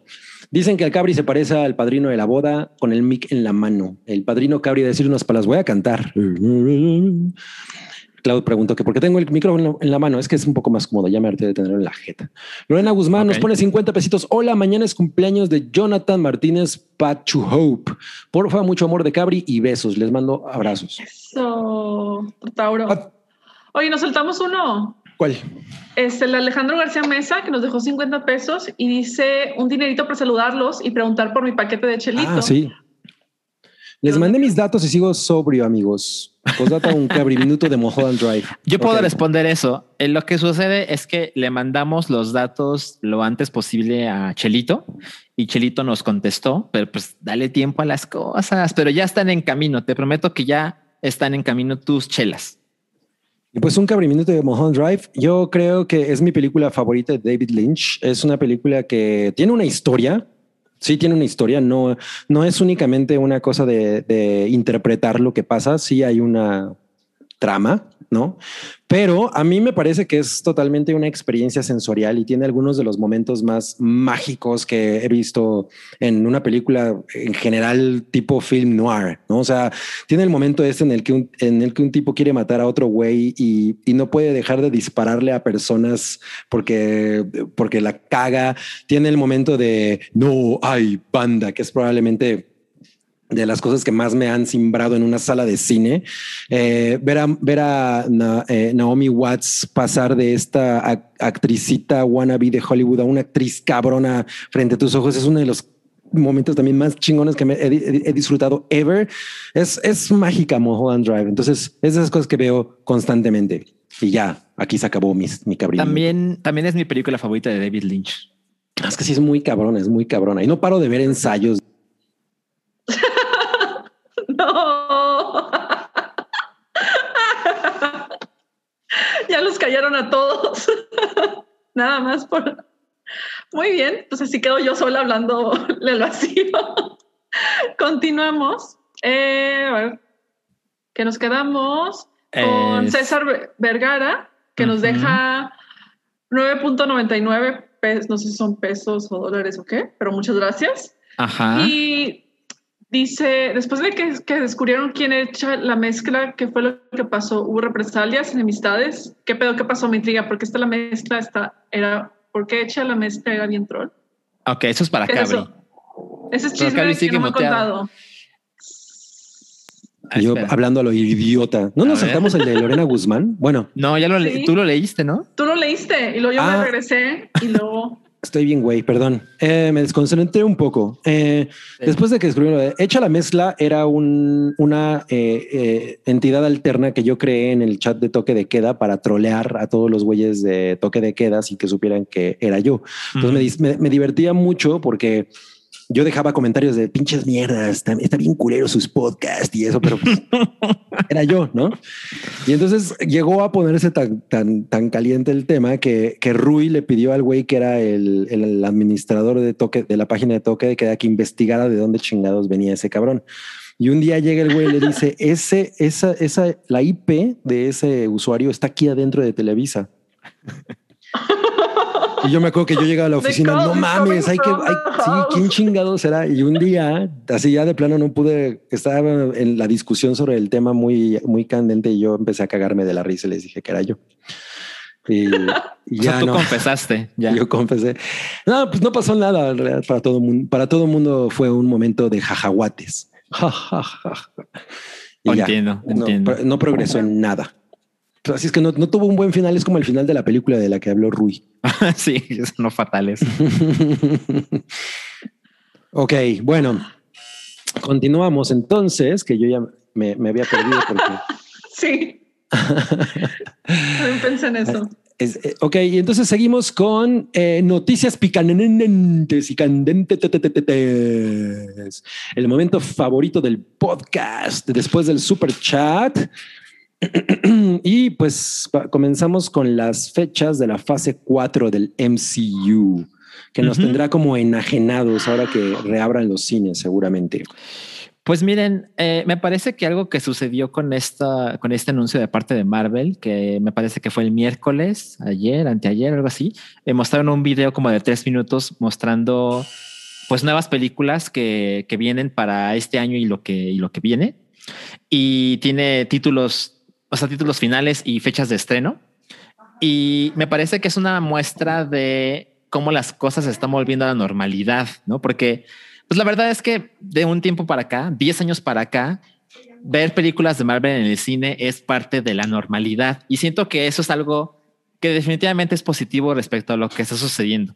Yo, después de las, las ot- otras etapas del MCU, yo estaba muy contento con que terminara todo con Endgame, ¿no? Que bueno, ya vencimos a Thanos y se acabó, pero evidentemente... Ajá, yo soy una minoría en ese sentido y la gente decía, no, yo quiero otras 70 películas directo en las venas, ¿no? Y luego, pues se me cumplió más o menos mi deseo porque la pandemia hizo que no existieran películas de Marvel en el cine, solo que se llevó el cine con, con ello. Entonces, ahora ya van varios meses sin un- una nueva película de, de este universo, pero a partir del 9 de julio las cosas vo- volverán a normalidad y volverán con Black Widow. Y las acomodé en la escaleta en orden cronológico para que Toby les vaya cambiando uno por uno. Empezamos con Black Widow, luego sigue Shang-Chi el 3 de septiembre. Salchi. Salchi, exacto. Unos, unos mesecitos después y luego continuamos con Eternals el 5 de noviembre De la ganadora del Oscar. de Chloe Zhao, exacto, y con Claro, Salma claro. Hayek. Y luego sigue con Spider-Man No Way Home el 17 de diciembre de 2021. A No mí me parece Jose. que Se me hace que es demasiado, demasiado, o sea, así como que está, ya, antes de la pandemia era así como que, bueno, dos al año, tres al año y ya está así normal, pero aquí ya nos van a poner que cuatro en el lapso de seis meses, es demasiado, es justo es lo que les iba a decir. demasiado. Oye, y además lo peor de todo es que seguramente todas van a estar como en 16 salas, ¿no? Y otras Ajá. películas no van a tener oportunidad de... Sí, no, y pues es- era lo que no me gustaba, por ejemplo, de la de la era pre-COVID, que era que, pues vaya, el calendario se sigue, lo marca el MCU, lo marca Disney, Sí. y pues a ver cómo acomodas los demás estrenos, a ver este, en qué momento decides que sea conveniente, o sea, en un fin de semana, por ejemplo, las películas de cine mexicano, pues era de que, güey, pues es que tienes que buscar un fin de semana donde no vaya a haber que sea Ujú. entre, entre estrenos de Ujú. películas grandes para poder a ver, a ver si se logra el interés para ir a ver este tipo de cosas. Y ya van esto sobre o sea, llevan cuatro películas, seis meses, es demasiado. Va a estar Estoy todo absolutamente de acuerdo. saturado y, ok, sí, igual como quiera, siento que como falta mucho todavía tiempo para que la gente regrese con confianza a los cines y quién sabe cuáles son las medidas de seguridad y demás, pero Ujú. Es demasiado. O sea, yo ya, ya lo vi todas las, vi todas la- los títulos y fechas y me cansó. O sea, fue así como que esto es agotador. No sé por qué estábamos así acostumbrados a eso Ujú. antes. Ujú.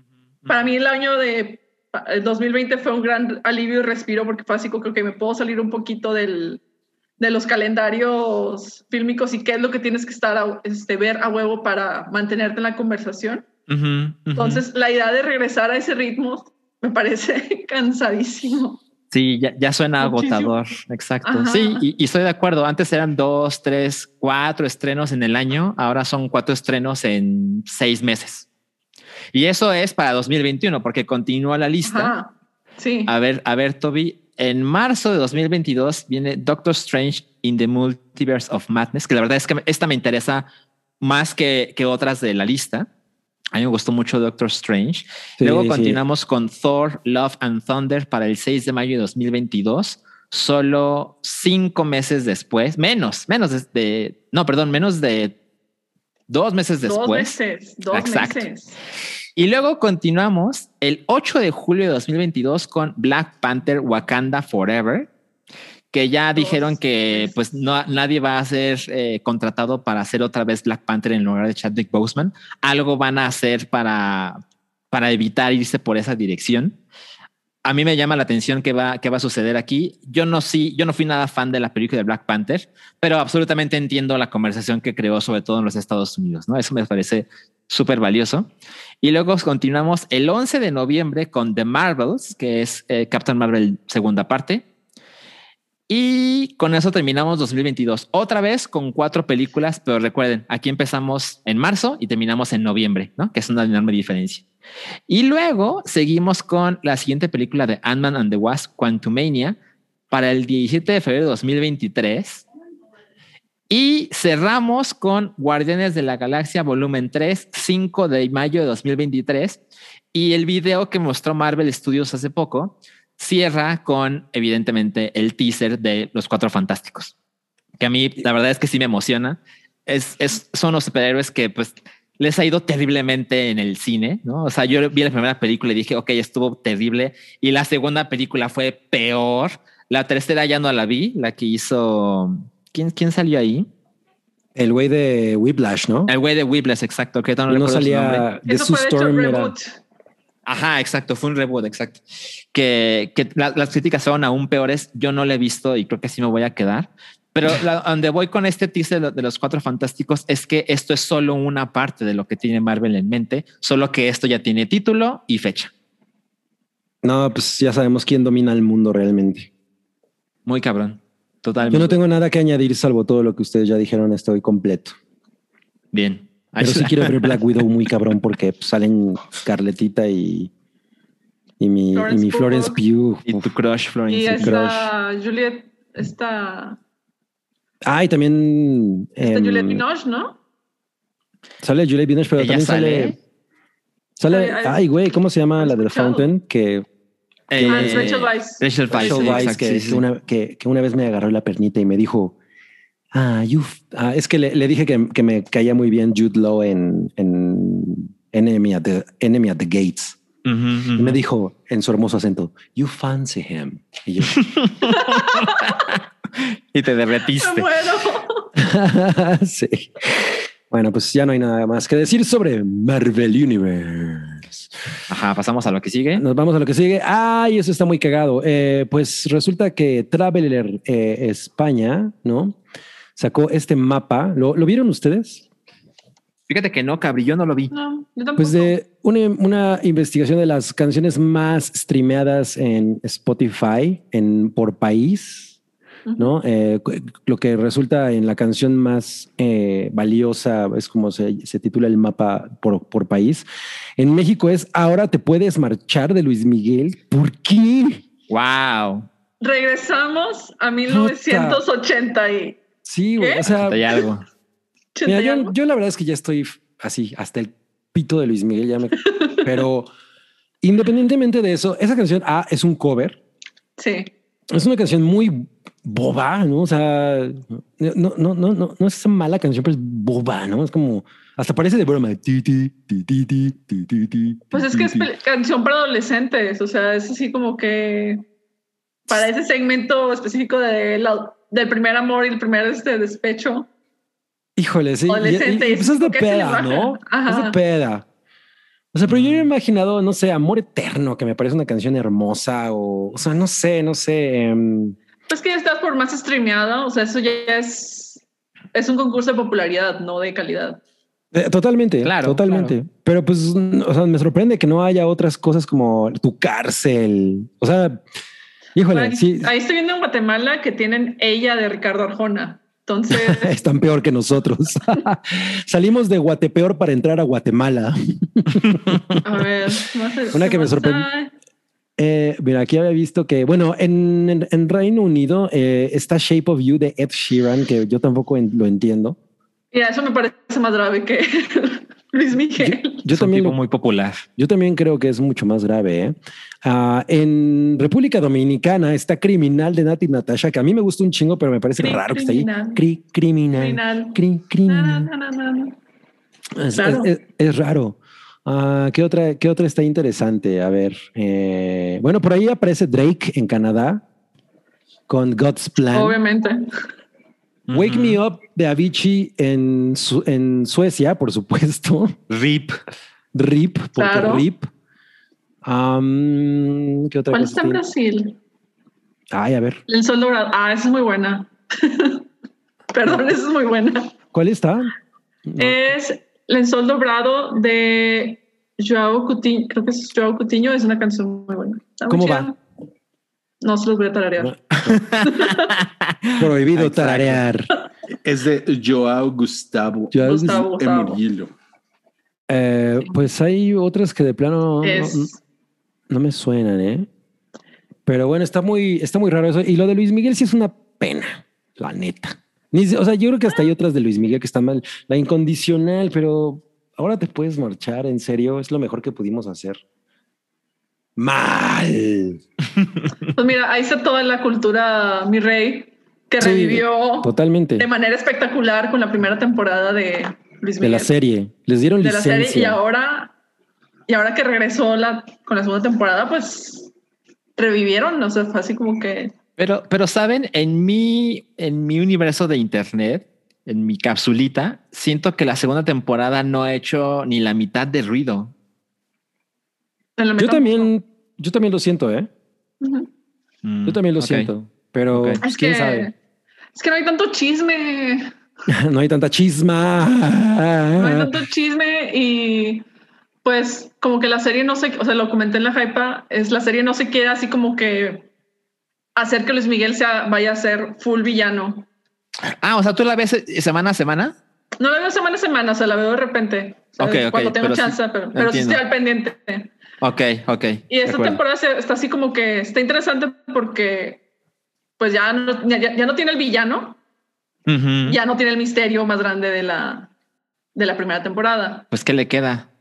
Entonces pues queda que Luis Miguel sea full asshole, Pues que, como, que- como lo conocemos y como tiene fama de toda la vida, pero no, se atre- no quieren hacer ese paso todavía o no lo quieren, no quieren tomar esa decisión. Entonces, digo, supongo que está bien porque digo, Luis Miguel la produce y pues se quiere, no sé, es igual es su intento para limpiar su imagen de eso, pero gran parte de la mitología de Luis Miguel era que era el mi rey Mamonazo. mamón, horrible, que no reconoce a, a las mujeres en su vida, que las trata mal, que trata mal a su hija, entonces es como que pues ahí está. a sus jevas. Ya, ya veo. Pues nada más aquí quería decir que Samantha Rangel nos dice que veamos la última de Cuatro Fantásticos en 420, nuestra Sam. Hey, Sam. Eh, No creo. Santiago ¿eh? Caballero nos dice México forevereando desde su fundación. Desde su fundación. Que, que, por cierto, Santiago nos recomendó hace rato las de The Raid, que son increíbles como películas extranjeras de, de- de- de acción. muy Puta, bien, la acción bien. en esas películas son- es una pinche maravilla. Y bueno, continuamos con este hype. Y esta nota que a mí me emociona un chingo, que es las Spice Girls van a tener una, re- se van a reunir en la pantalla grande para hacer una secuela a Spice World. Antes de, de- de continuar, la fuente es The que- Sun. La fuente es de Sun, exacto. Ujú. Que o sea, bueno, no, no es una buena fuente, no es una No buena es. fuente, pero bueno, las, la, la noticia es pero nos suficientemente. emociona. Sí, pues Exacto. sí. nos no- emociona. tra- trae felicidad. Sparks Porque- Joy. Yo, yo vi la primera Spice World en la función de prensa en Cinépolis Diana. No, pues Ay. Orale no había nacido, ¿no? Ya había nacido la bien VHS. Ah, muy bien, muy bien. Y hace poco se la puse de Chocomiao y la verdad es que yo, o sea, yo me acuerdo que en aquella ocasión yo era muy, yo era muy fan de Spice Girls, la verdad. Ujú. Pero la vi, vi la película y dije, uy, ¿qué pedo con esto? Es la cosa más terrible que he visto en mi vida. Sí, sí lo es. Pero, pero ya la veo en retrospectiva y me la pasé cabrón. Sale Roja Mura. um, y las Spice Girls son una absoluta ridiculez mientras viajan en su autobús. Está Increíble. poca ma- está- es increíble verlas. O sea, la verdad es que amo a las Spice Girls y que se reúnan me tiene muy pinche contento. ¿Quién era su Spice favorita? Baby Spice. Baby. No, pues ¿Y la tuya, Cabri? pues, Jerry, Jerry Halliwell, Ah, ya. Ginger. Ginger Spice, por Spice. Baby Spice, Baby Emma Bunton estaba bien guapa, pero yo no lo reconocía en aquella época porque pues me tenía muy apendejado Jerry Halliwell. Pero bueno, Pues sí. sí. queremos ver una secuela de Spice World porque sí el mundo lo merece, carajo. Necesitamos iría a ver que nos si- den. Sí, Felicidad. cosas que nos deben. Las iría Sí. a ver si, si se juntaran. Dice Hugo Irineo que eso no va a suceder. Bueno, Uh, ¿Qué sabes qué tú, actitud. güey? ¿Qué, qué actitud? Exacto. Solo no me porque digas, Son lo dijo. exacto, no me digas lo que no, dime lo que sí. Y luego esta nota de por primera vez Blim y Claro Video rebasan a Prime Video. La verdad es que me valió pito esta nota, entonces no sé si alguno de, de ustedes la leyó. Yo la leí. ¿Y Eh, lo, lo que sucede es que hace poco tiempo existió un estudio donde dice que pues, la plataforma de streaming más popular en México pues, es Netflix, ¿no? Como todo mundo se puede imaginar. Y el segundo lugar, que estaba bastante lejos, pero el segundo lugar era Amazon Prime Video. ¿no? Que bueno, también lo discutimos y es como seguramente la gente tiene Amazon Prime Video porque quiere que sus paquetes les lleguen sin costo extra al día siguiente. Y pues si te dan películas y series, pues se agradece, pero no es la razón por la que lo contratas, ¿no? Bueno, ya han pasado unos meses y ahora lo que sucede es que el porcentaje de suscripciones se cambió dramáticamente. Netflix sigue siendo la plataforma número uno, por supuesto, pero ahora Amazon Prime Video está por debajo de Blim y Claro Video. Entonces, esto debe ser, pues, una señal de alerta para, para Amazon, pero también tengo entendido, porque lo platicamos en el, en el grupo de, del hype y de la hype, por supuesto, que, que parece ser que cuando contratas una línea de Telmex y o Telcel, te regalan esta clase de suscripciones automáticamente. Y eso puede ser engañoso respecto a estos números, ¿no? Porque a lo mejor la gente está suscrita, pero simplemente no lo ve. Pero como no tenemos esos datos de consumo, sino de suscripciones, el hecho es que en este momento Amazon se ha caído entre las preferencias del grupo mexicano, bueno, del- de la audiencia mexicana, y pues este debe estar causando ahí algunas olas, ¿no? De qué vamos a hacer ahora. Por Pues otro es- lado, Ajá. voy a comentar, hay que meter un poquito. Claro, video sí tiene películas viejas, más allá de 1990. Ujú, ujú. Entonces también te puedes encontrar cosas padres. Si ya viene contratado con, con la línea, pues Sí, o sea, por ejemplo, Es está Goodbye Lenin, que Chocomeo no ha visto y a mí me gusta ay, mucho. está hermosa. Es hermosa esa película. Mm, Eh, mm, ahí la tenemos a- apartada para verla. Tenemos nuestro. Está Open Water, que tampoco Chocomeo ha visto y a mí me parece una cosa espectacular de horror.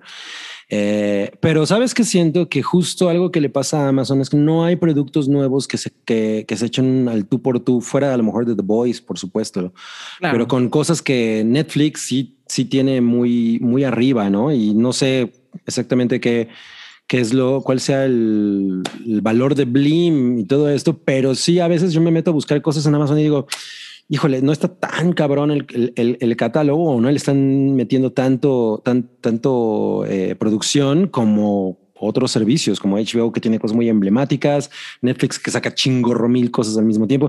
Ellos ahí como que se la, como que van pachequeando, ¿no? ¿Puedo, ¿puedo Y- decir algo? Ajá. Ujú, ujú. El, el, el pedo de, es- de esta encuesta es que es, esta no es una encuesta que mide usuarios reales, sino que es, es el tipo de encuesta que llegan y le preguntan a la gente en la calle, Ah, oye, ¿tú, cuál- ¿tú cuál Ah. servicio tienes? Y entonces dicen el primero del que se acuerdan.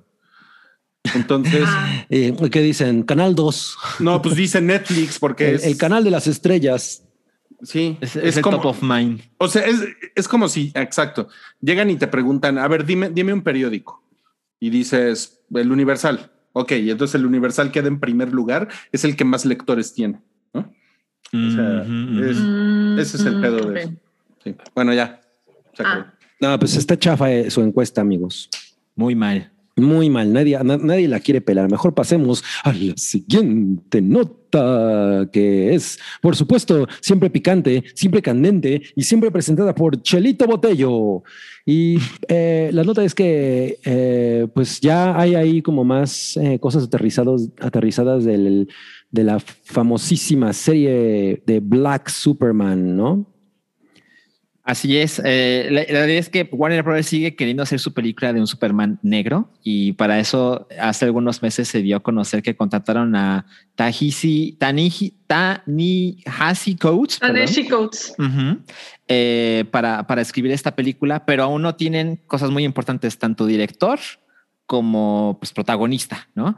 Y uno de los productores es J.J. Abrams, y pues ya se ha dicho de, bueno, pues ¿por qué no lo dirige él?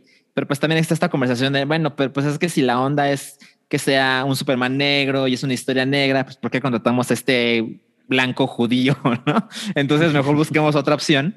Y ahorita justo están en esta, en estas decisiones de, ok. Barajear nombres. Ajá, exacto. O sea, es de que independientemente de si son aptos para la película o no. Por ejemplo, me acuerdo mucho de cuando se estaba haciendo Black Widow, que buscaron a Lucrecia Martel porque dijeron, ah, pues es, directora y es latina, entonces, pues si la contratamos va a ser de que subirnos puntos por, por cosas de representación. Y, y, luego a la hora de la hora que Lucrecia les dijo, no, pues, ok, sí, pero yo quiero hacer esto y esto y esto. Le dijeron, ah, no, sorry, es que no queremos que te metas tanto y nomás queremos así como que estés como supervisando y así. ya fue ella que dijo de que, ah, váyanse. Sí, totalmente, totalmente. Y me hace que van a hacer lo mismo porque vi que estaba barajeado Barry Jenkins, que es buenísimo. Me encantan sus películas. va a sacar una serie pronto en, en Amazon Prime, pero pues no veo que tenga así como que la, por un lado el, interés y por otro lado el perfil del tipo de películas que quieren hacer. O sea, eso también es muy importante y no veo que estén así como que. Exacto, exacto. Y, y respecto al posible protagonista, eh, pues creo que lo que la mayoría de las personas ha pensado para, para hacer Superman negro es en Michael B. Jordan, pero él justo hace unos días dijo, no, yo no voy a hacer. O sea, él mismo se descartó desde ese momento. Entonces ahora está en, ok, ¿quién de los actores negros populares podría ser? Porque también existe la posibilidad de que sea alguien que pues nadie conozca, ¿no? De que sea un rostro completamente nuevo o que hizo una serie de televisión hace años, etcétera. Eso estaría muy cool. Digo, se hicieron, por ejemplo, con Chris Hemsworth y con este Tom Hiddleston, que los contrataron y todo el mundo decía que ah, pues estos son ceros a la izquierda. Exacto. Y ahora pues sostienen del universo Marvel. Pues es que es una fórmula muy, muy efectiva porque además los relacionas, o sea, a estos personajes los relacionas inmediatamente con el, con el superhéroe que, que encargaron. O sea, ellos son ese superhéroe. Entonces, poner a alguien que más bien ya trae un nombre atrás y lo ves como el, ese actor, ¿no? Es, o sea, yo creo que es mucho más chingón. Y pues esto apenas empieza, ¿no?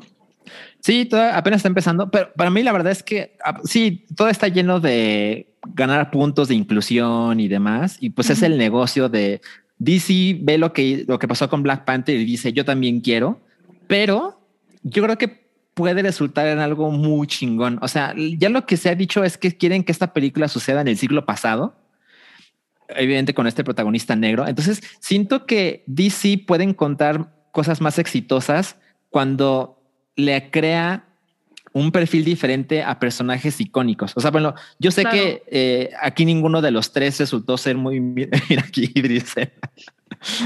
no, yo soy James Bond. Ajá, exacto, Yo sé que aquí ninguno de los tres eh, nos volvimos locos o nos gustó siquiera Joker, pero definitivamente lo que sucedió con Joker es es más interesante tratar así a los personajes de DC que meterlos forzadamente en un universo con las reglas ya establecidas, ¿no? Entonces siento que poner un Superman negro en, en la Tierra del siglo pasado, con esos ingredientes, ya despierta mi interés. Yo no vi la, la película de Brandon Root como Superman, nunca me interesó y, y, así me voy a quedar. Y lo que pasó con Henry Cavill eh, no me pareció que fuera un fracaso total, pero la verdad es que tampoco me entusiasmó y siento que esto puede hacer que el personaje vuelva a ser relevante. Sí, totalmente, totalmente. Quizás. Sí, estoy, estoy de acuerdo, pero pues a ver qué tal se pone. Bien, bien. Va a pasar. Ah, Vamos a superchats, ¿no? Vamos a superchats, que hay muchos, nada más que tengo que agarrar otro, los, los últimos dos. Mientras, ¿por qué no, por qué no nos dices, Salchi, cuáles hay perdidos? A ver, espera, nos quedamos en. Ah, nos quedamos con César Vergara. César Vergara fue el último, exacto, exacto. Entonces, mira, hay uno de Alejandro Jara, 50 pesos. Dice: Hablarán de, de, de Bad Batch. Vi el primer episodio y sí me gustó. Y también para que Cabri, el toro, Chifle, amorcito, corazón. Bueno, acerca de The Bad Batch, lo único que tienes que hacer es regresarle, porque ya, de hecho fue con lo que empezamos y, no lo hemos visto, pero hablamos de, de, qué va y nuestro interés en la serie y demás. Y pues Cabri, hazlo Amorcito corazón, yo tengo tentación de unas seis chelas. Muy bien. El comercial. El comercial Axo. Milik. A ver, el, luego el que dice- sigue. Santiago Herrera Terán nos deja 50 pesitos para entrar a la rifa y dice: Mañana iré a ver Another Round a la Cineteca de San Luis Potosí. Saldré con ganas de empedarme.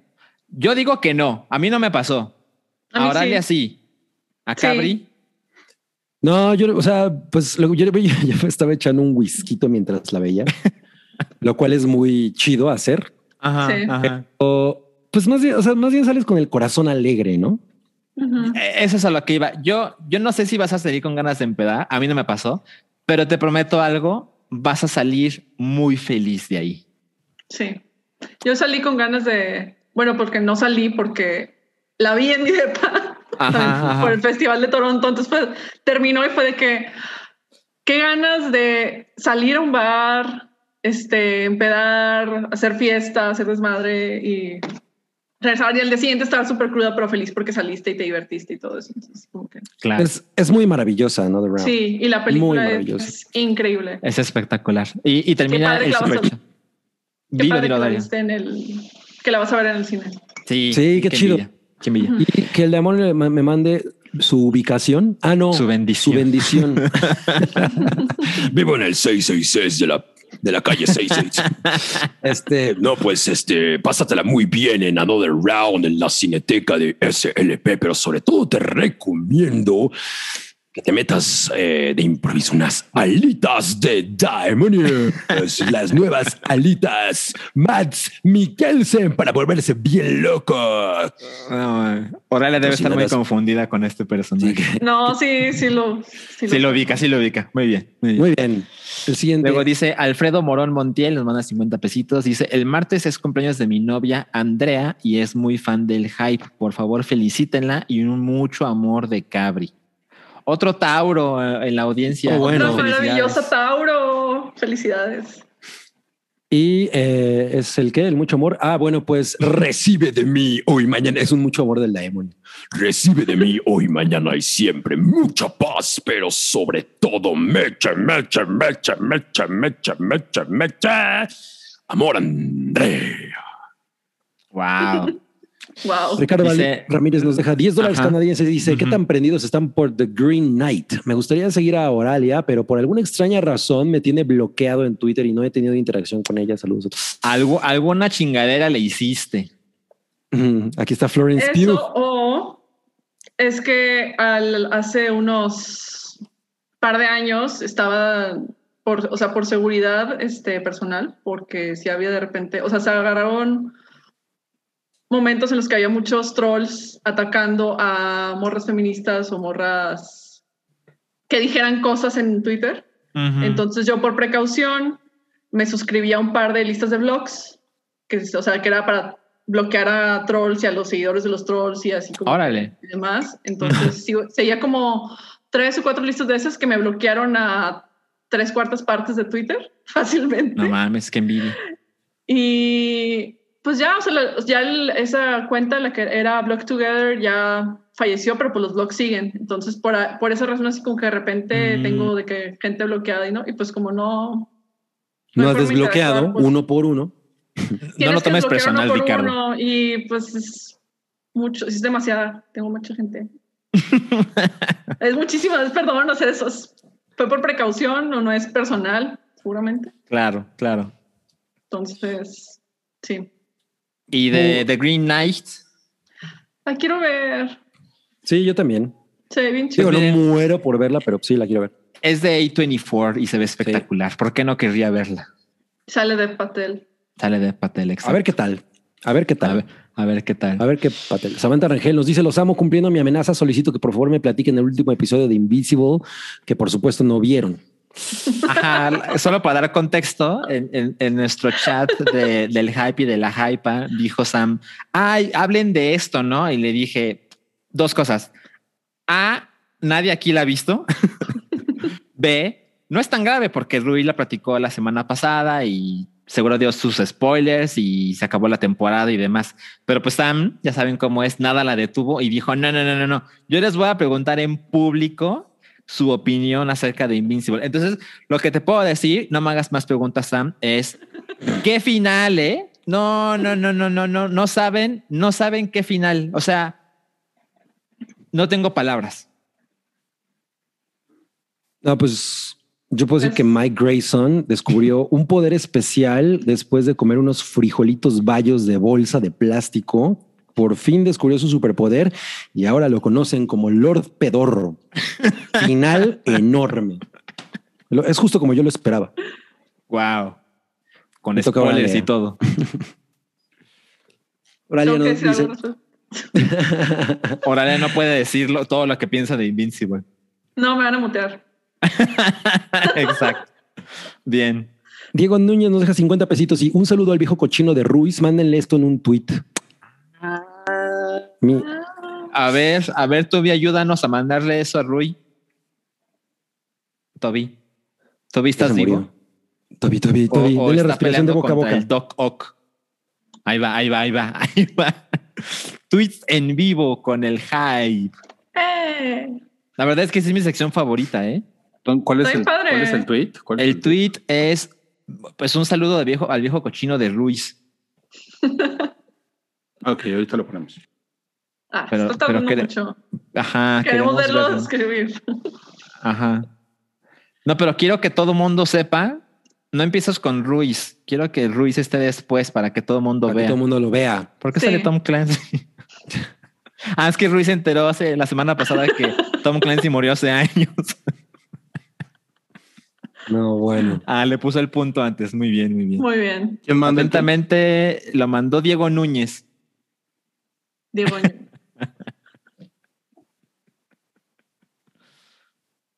Exacto. Muy bien, muy No bien. mames, qué chingón.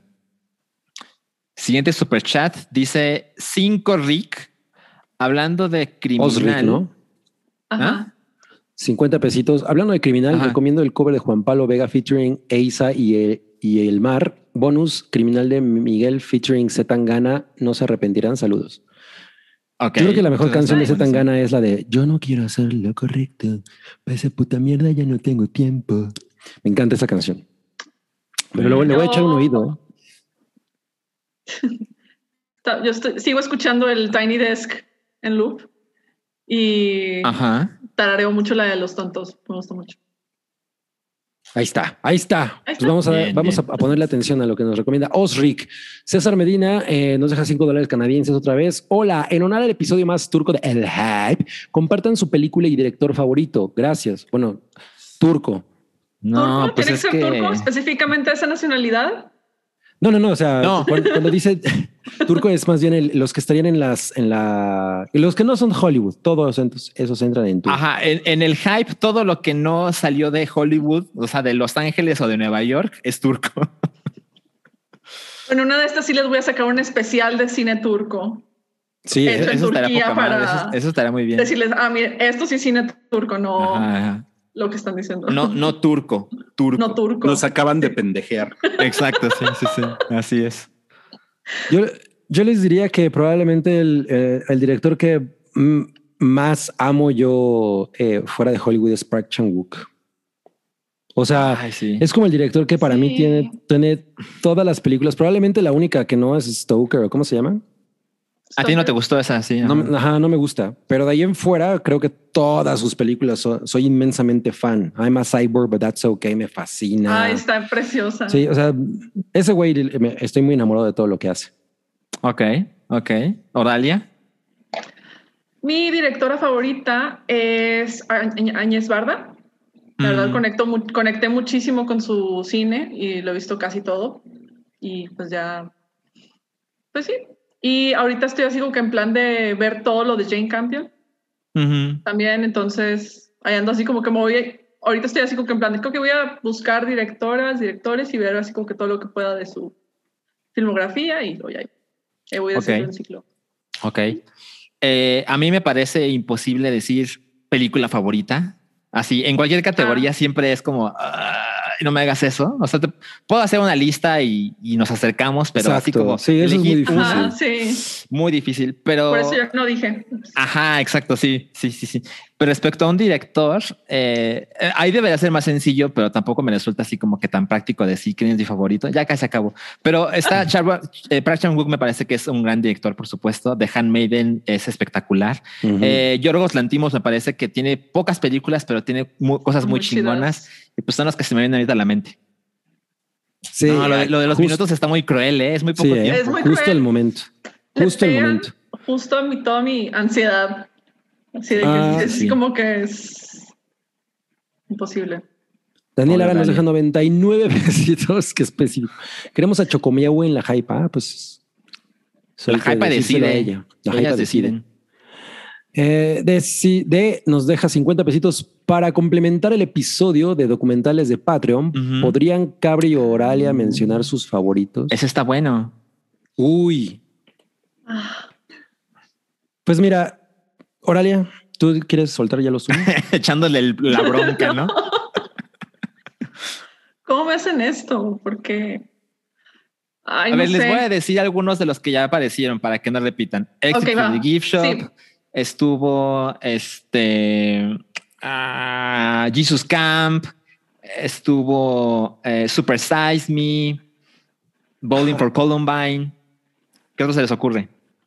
Mira, a mí me gusta un chingo un documental que de hecho está gratis en YouTube. Me parece una, o sea, fue de la primera vez que vi un documental que neta no, no me dejó dormir y se llama eh, Silver Lake Life, Silver Lake Life o Silver Lake Lake, algo, pero bueno, tiene un subtítulo que se llama The View from Here. Ese es el subtítulo, The View from Here. Está gratis en YouTube. Y es un documental sobre una pareja gay en, a fines de los 80, principios de los 90, que, que se que documentan su, su cuando, cuando mueren por VIH. Fue eso. continúa, documentan continúa. cuando mueren por VIH y es bien. No, no es posible.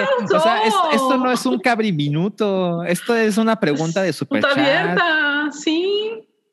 Muy mal, Toby, muy mal. A ver, órale, ¿cuál es tu Y documental? luego aventar el, el pitido estuvo asesino. Estuvo Estuvo peor. muy mal. Estuvo horrible. Eh, documentales me gustan mucho. O sea, tengo muchos favoritos. Me gusta mucho eh, The Cleaners and I de, de Áñez Barda, precisamente, que es un documental que habla sobre la comida, sobre la producción y cómo eso pues termina deshumanizando a la gente. Está increíble, véanlo, está en, está en movie. Me gusta mucho One, este, One Child Nation, que es un documental que habla sobre la política de un solo hijo en China. Mm, Este salió el año pasado, antepasado, está en Prime. mm. Y mm, me, gusta, me gustó mucho el de Blackfish, que habla sobre, sobre la, la forma horrible en la que SeaWorld trata a las orcas Y cómo ujú. las, o sea, y te hace un documental así explícito sobre las orcas y su papel dentro del medio ambiente. Está muy padre, no, no sé si esté disponible en alguna plataforma, la vi en Netflix hace eh, cinco años, entonces, ¿quién una, sabe? una cosa que creo que está bien chida de Blackfish es que además habla de lo mal que tratan a, sus, a los animales y a sus empleados. O sea, como que es una cosa de sí. no hay nada ahí chido, ¿no? Ujú. Bueno, Ah, bueno, el que, logramos. le- el, el que les decía, lo, lo recomiendo mucho, está en YouTube gratis y se llama Silver Lake Life, The View from Here. Y hay otro que se llama The Bridge sobre los suicidios del- desde el puente, desde el Golden Gate, que también es una pinche maravilla. Bien, bien. A ver, seguimos. Bueno, tenemos más. Eh, para, ah, Cloud, eh, 20 pesitos. Queremos a dos sílabas en la hypa. Hay tiro, hay tiro. ok. ¿Por qué, por qué hay tiro? Y- Eh, ¿Qué pues, eso?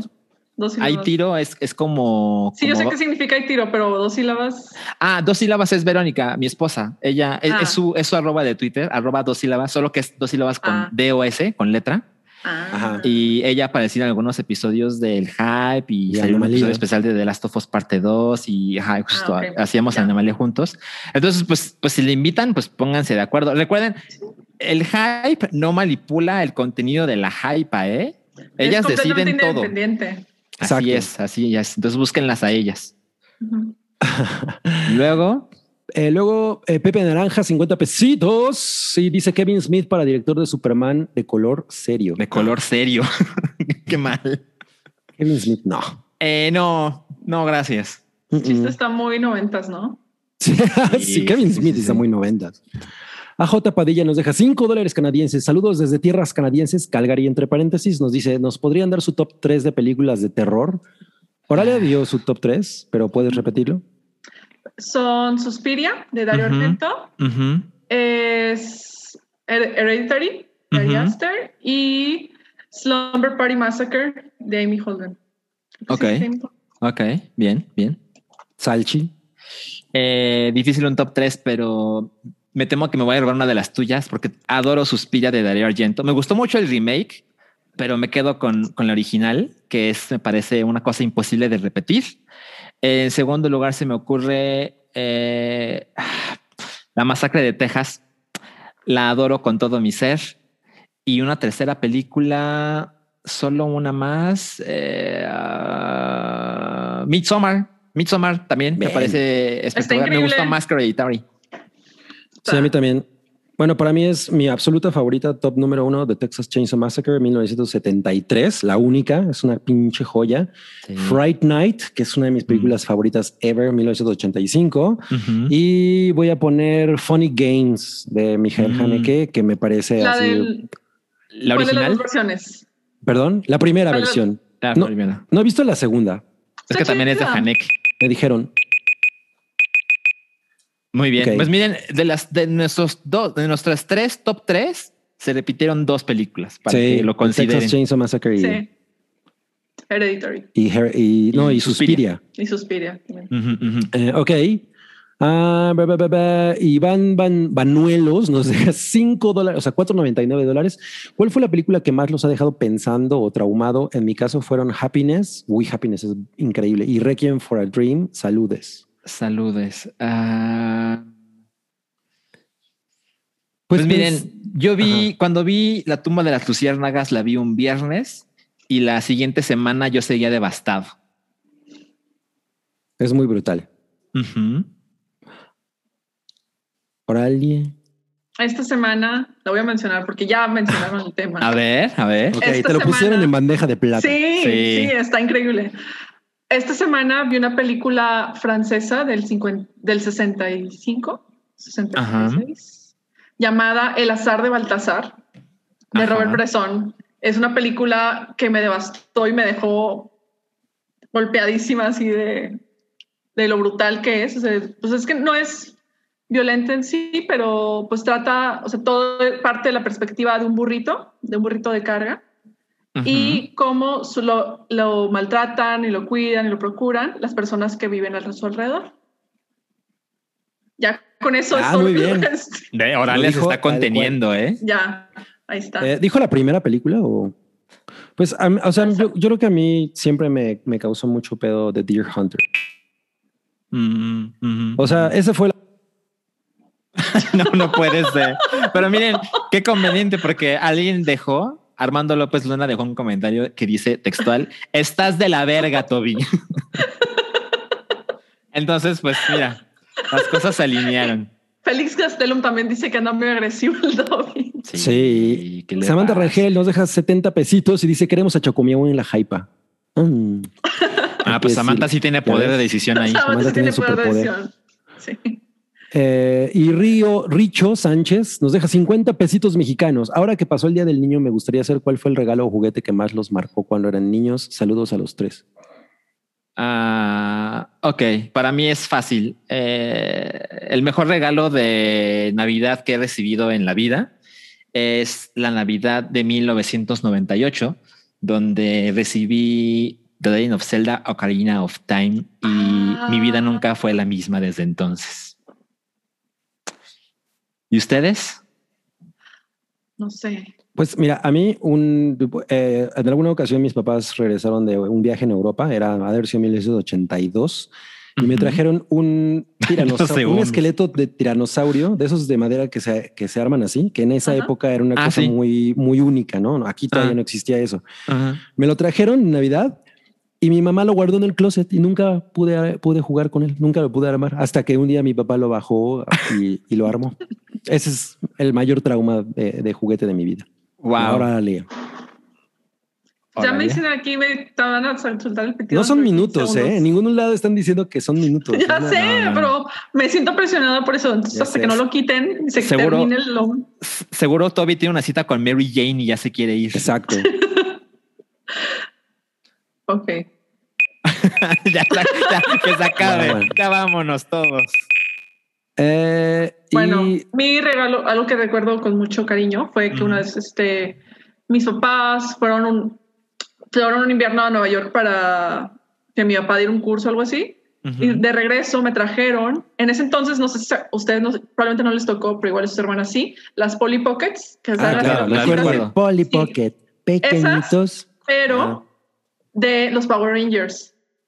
Estaba bien padre, porque era así como que todo chiquitito. Licencia o sea, sobre valiendo- licencia. Ajá, o sea, era la, la cajita esta con el este, escudo de los Power- del cinturón de los Power Rangers, lo abrías y tenía las navecitas y todo así chiquitito. Segundos padre. obvio. No, bueno. Pues Dice muy- Potato Maru, no mames, no les dejan decir nada. Eh, Cloud nos deja 50 pesitos. Rodri, detén la alarma hora al minuto de ella compartiendo alguno de los temas sociales que la apasionan sobre algún movimiento o lo que quiera. wow. Ok. Vientos. Pues, ay, güey, es que son muchas cosas. Pues ahorita lo que estoy tratando de hacer, por ejemplo, en, pues, o sea, en redes es, pues bueno, soy feminista, le doy, ahorita tengo, soy parte de, la, de esta corriente, o bueno, no sé si es corriente o no, pero que, o sea, está, hay un movimiento muy grande de, de mujeres leyendo y viendo películas, o sea, enfocándose en el trabajo hecho por mujeres y tratar de resaltarlo. Entonces, algo que yo trato de hacer, por ejemplo, con mis listas, con todo el cine que promuevo, es promover el cine escrito y dirigido o dirigido por mujeres para, más que nada, pues conocer estas perspectivas y apoyar este tipo de arte, de esta corriente artística. Y pues más que nada también, parte de eso también es normalizar y que ya no sea considerado a una subcategoría de, ah, dirigido por mujeres, o ah, películas de mujeres, o sea, Claro. que sea, que sea más popular y que ya lo tengamos normalizado y ya no sea novedad. Ah, mira, esta película la dirige una mujer, por eso la tienes que ver, sino que sea completamente normalizado. Tengo muchas, sé- tengo muchas amigas y colegas que lo hacen desde la parte de literatura, yo lo hago desde el cine y así estamos así como que entre todas es un... Está padre, es así como que todas ir así como promoviendo el arte de mujeres. Así que sigan a Oralia. Muy bien, Aralia, me gustó, me gustó mucho. Oye, me salté el de George Rockwell que nos dejó 50 pesitos. Dice para Salchi o, y Orila. Orila, ajá, Top ajá. 3 de Lars von Trier. Solo espero mi premio que, que gane de Chelito Botello. Saludo a to- saludos a todos. Top 3 es Lars von Trier. Ajá. Ah, me parece difícil hacer un ranking en este momento, pero las que me, se me ocurren de repente, a mí me gustó mucho eh, Melancolía, Eh, me gustó mucho Dancer in the Dark, pero nunca más la he visto. O sea, la vi una vez y dije, ok, nunca más. Y tercera película, eh, Breaking the West me gustó mucho, pero no está en mi top 3 definitivamente. Eh, yo vi Antichrist en una primera cita. Buena idea. Ajá, cosas que hago. Wow. Casual. sí. Ajá, casual. A ver, Oralia. Ay, pues yo no he visto mucho de Lars von Trier porque tengo, o sea, sí tengo que estar así como que en cierto mood específico. Claro, claro. Porque sí es muy demasiado denso. Eh, me gustó mucho Melancolía. Me gustó mucho Dogville, Ay, sí. a pesar de todo lo que le criticaban. De que, eh, me gustó mucho Dogville. Y. ya me callaron. Bueno, No, Dogville es una gran película. Sí, ya quedó. A Ok. ver, más superchats. Daniel Ara, Ora- Oralia, minuto sobre Mustang, una auténtica película turca. Ah, Mira, es ese muy sí es buena. cine turco, es muy buena. Sí.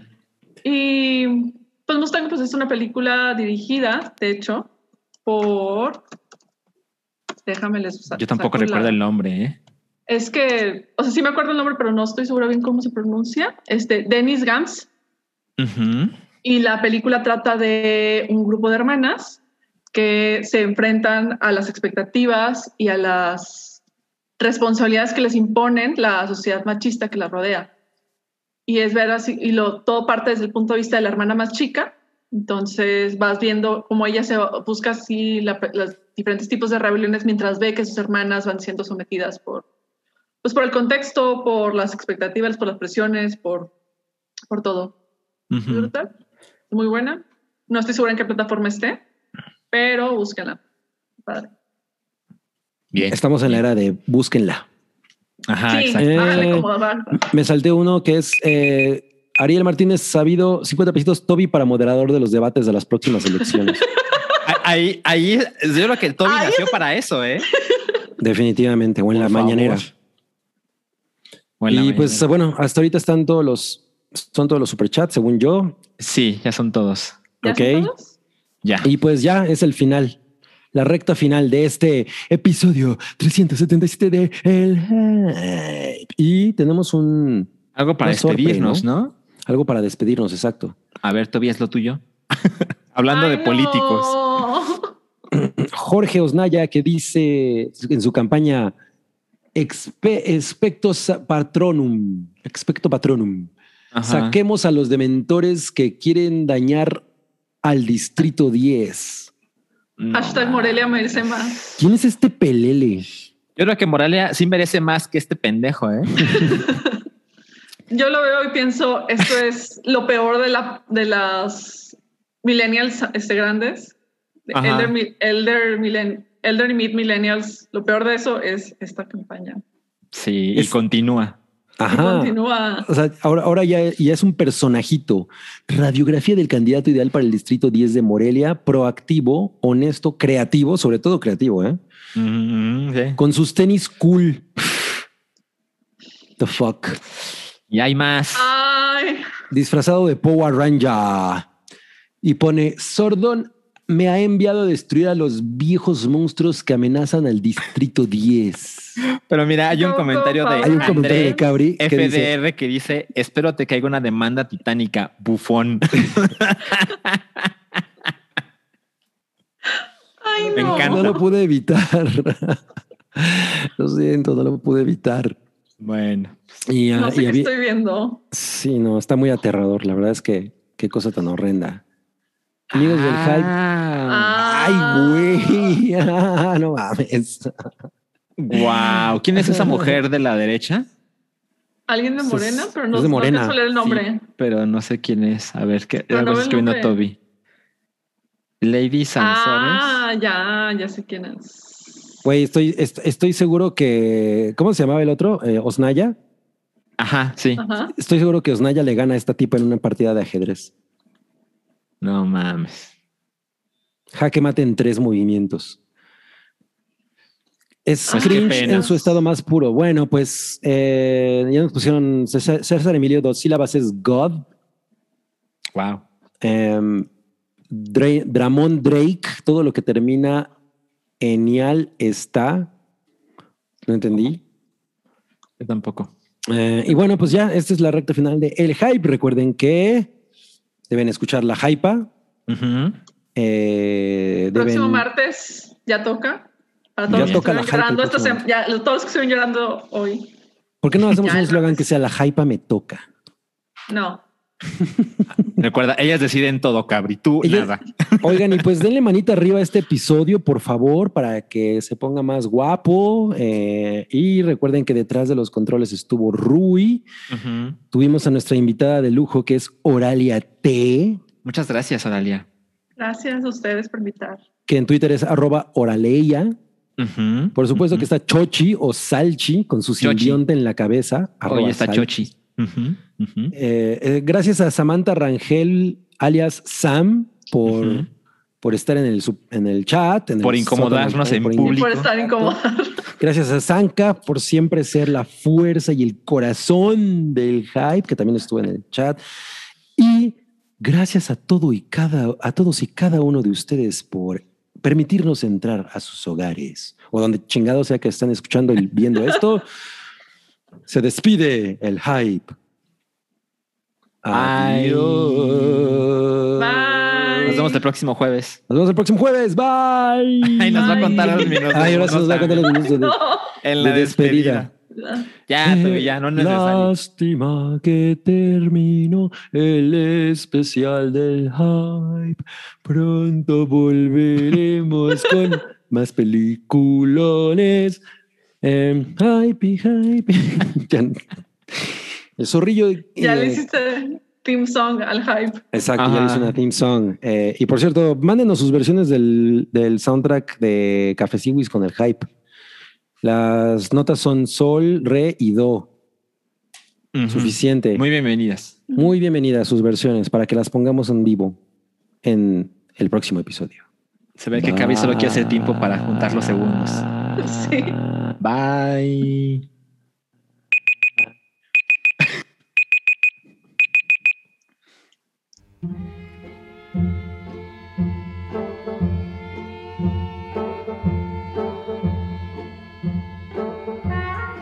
Tu apoyo es necesario y muy agradecido. Aceptamos donativos para seguir produciendo nuestro blog y podcast desde patreon.com diagonal el hype.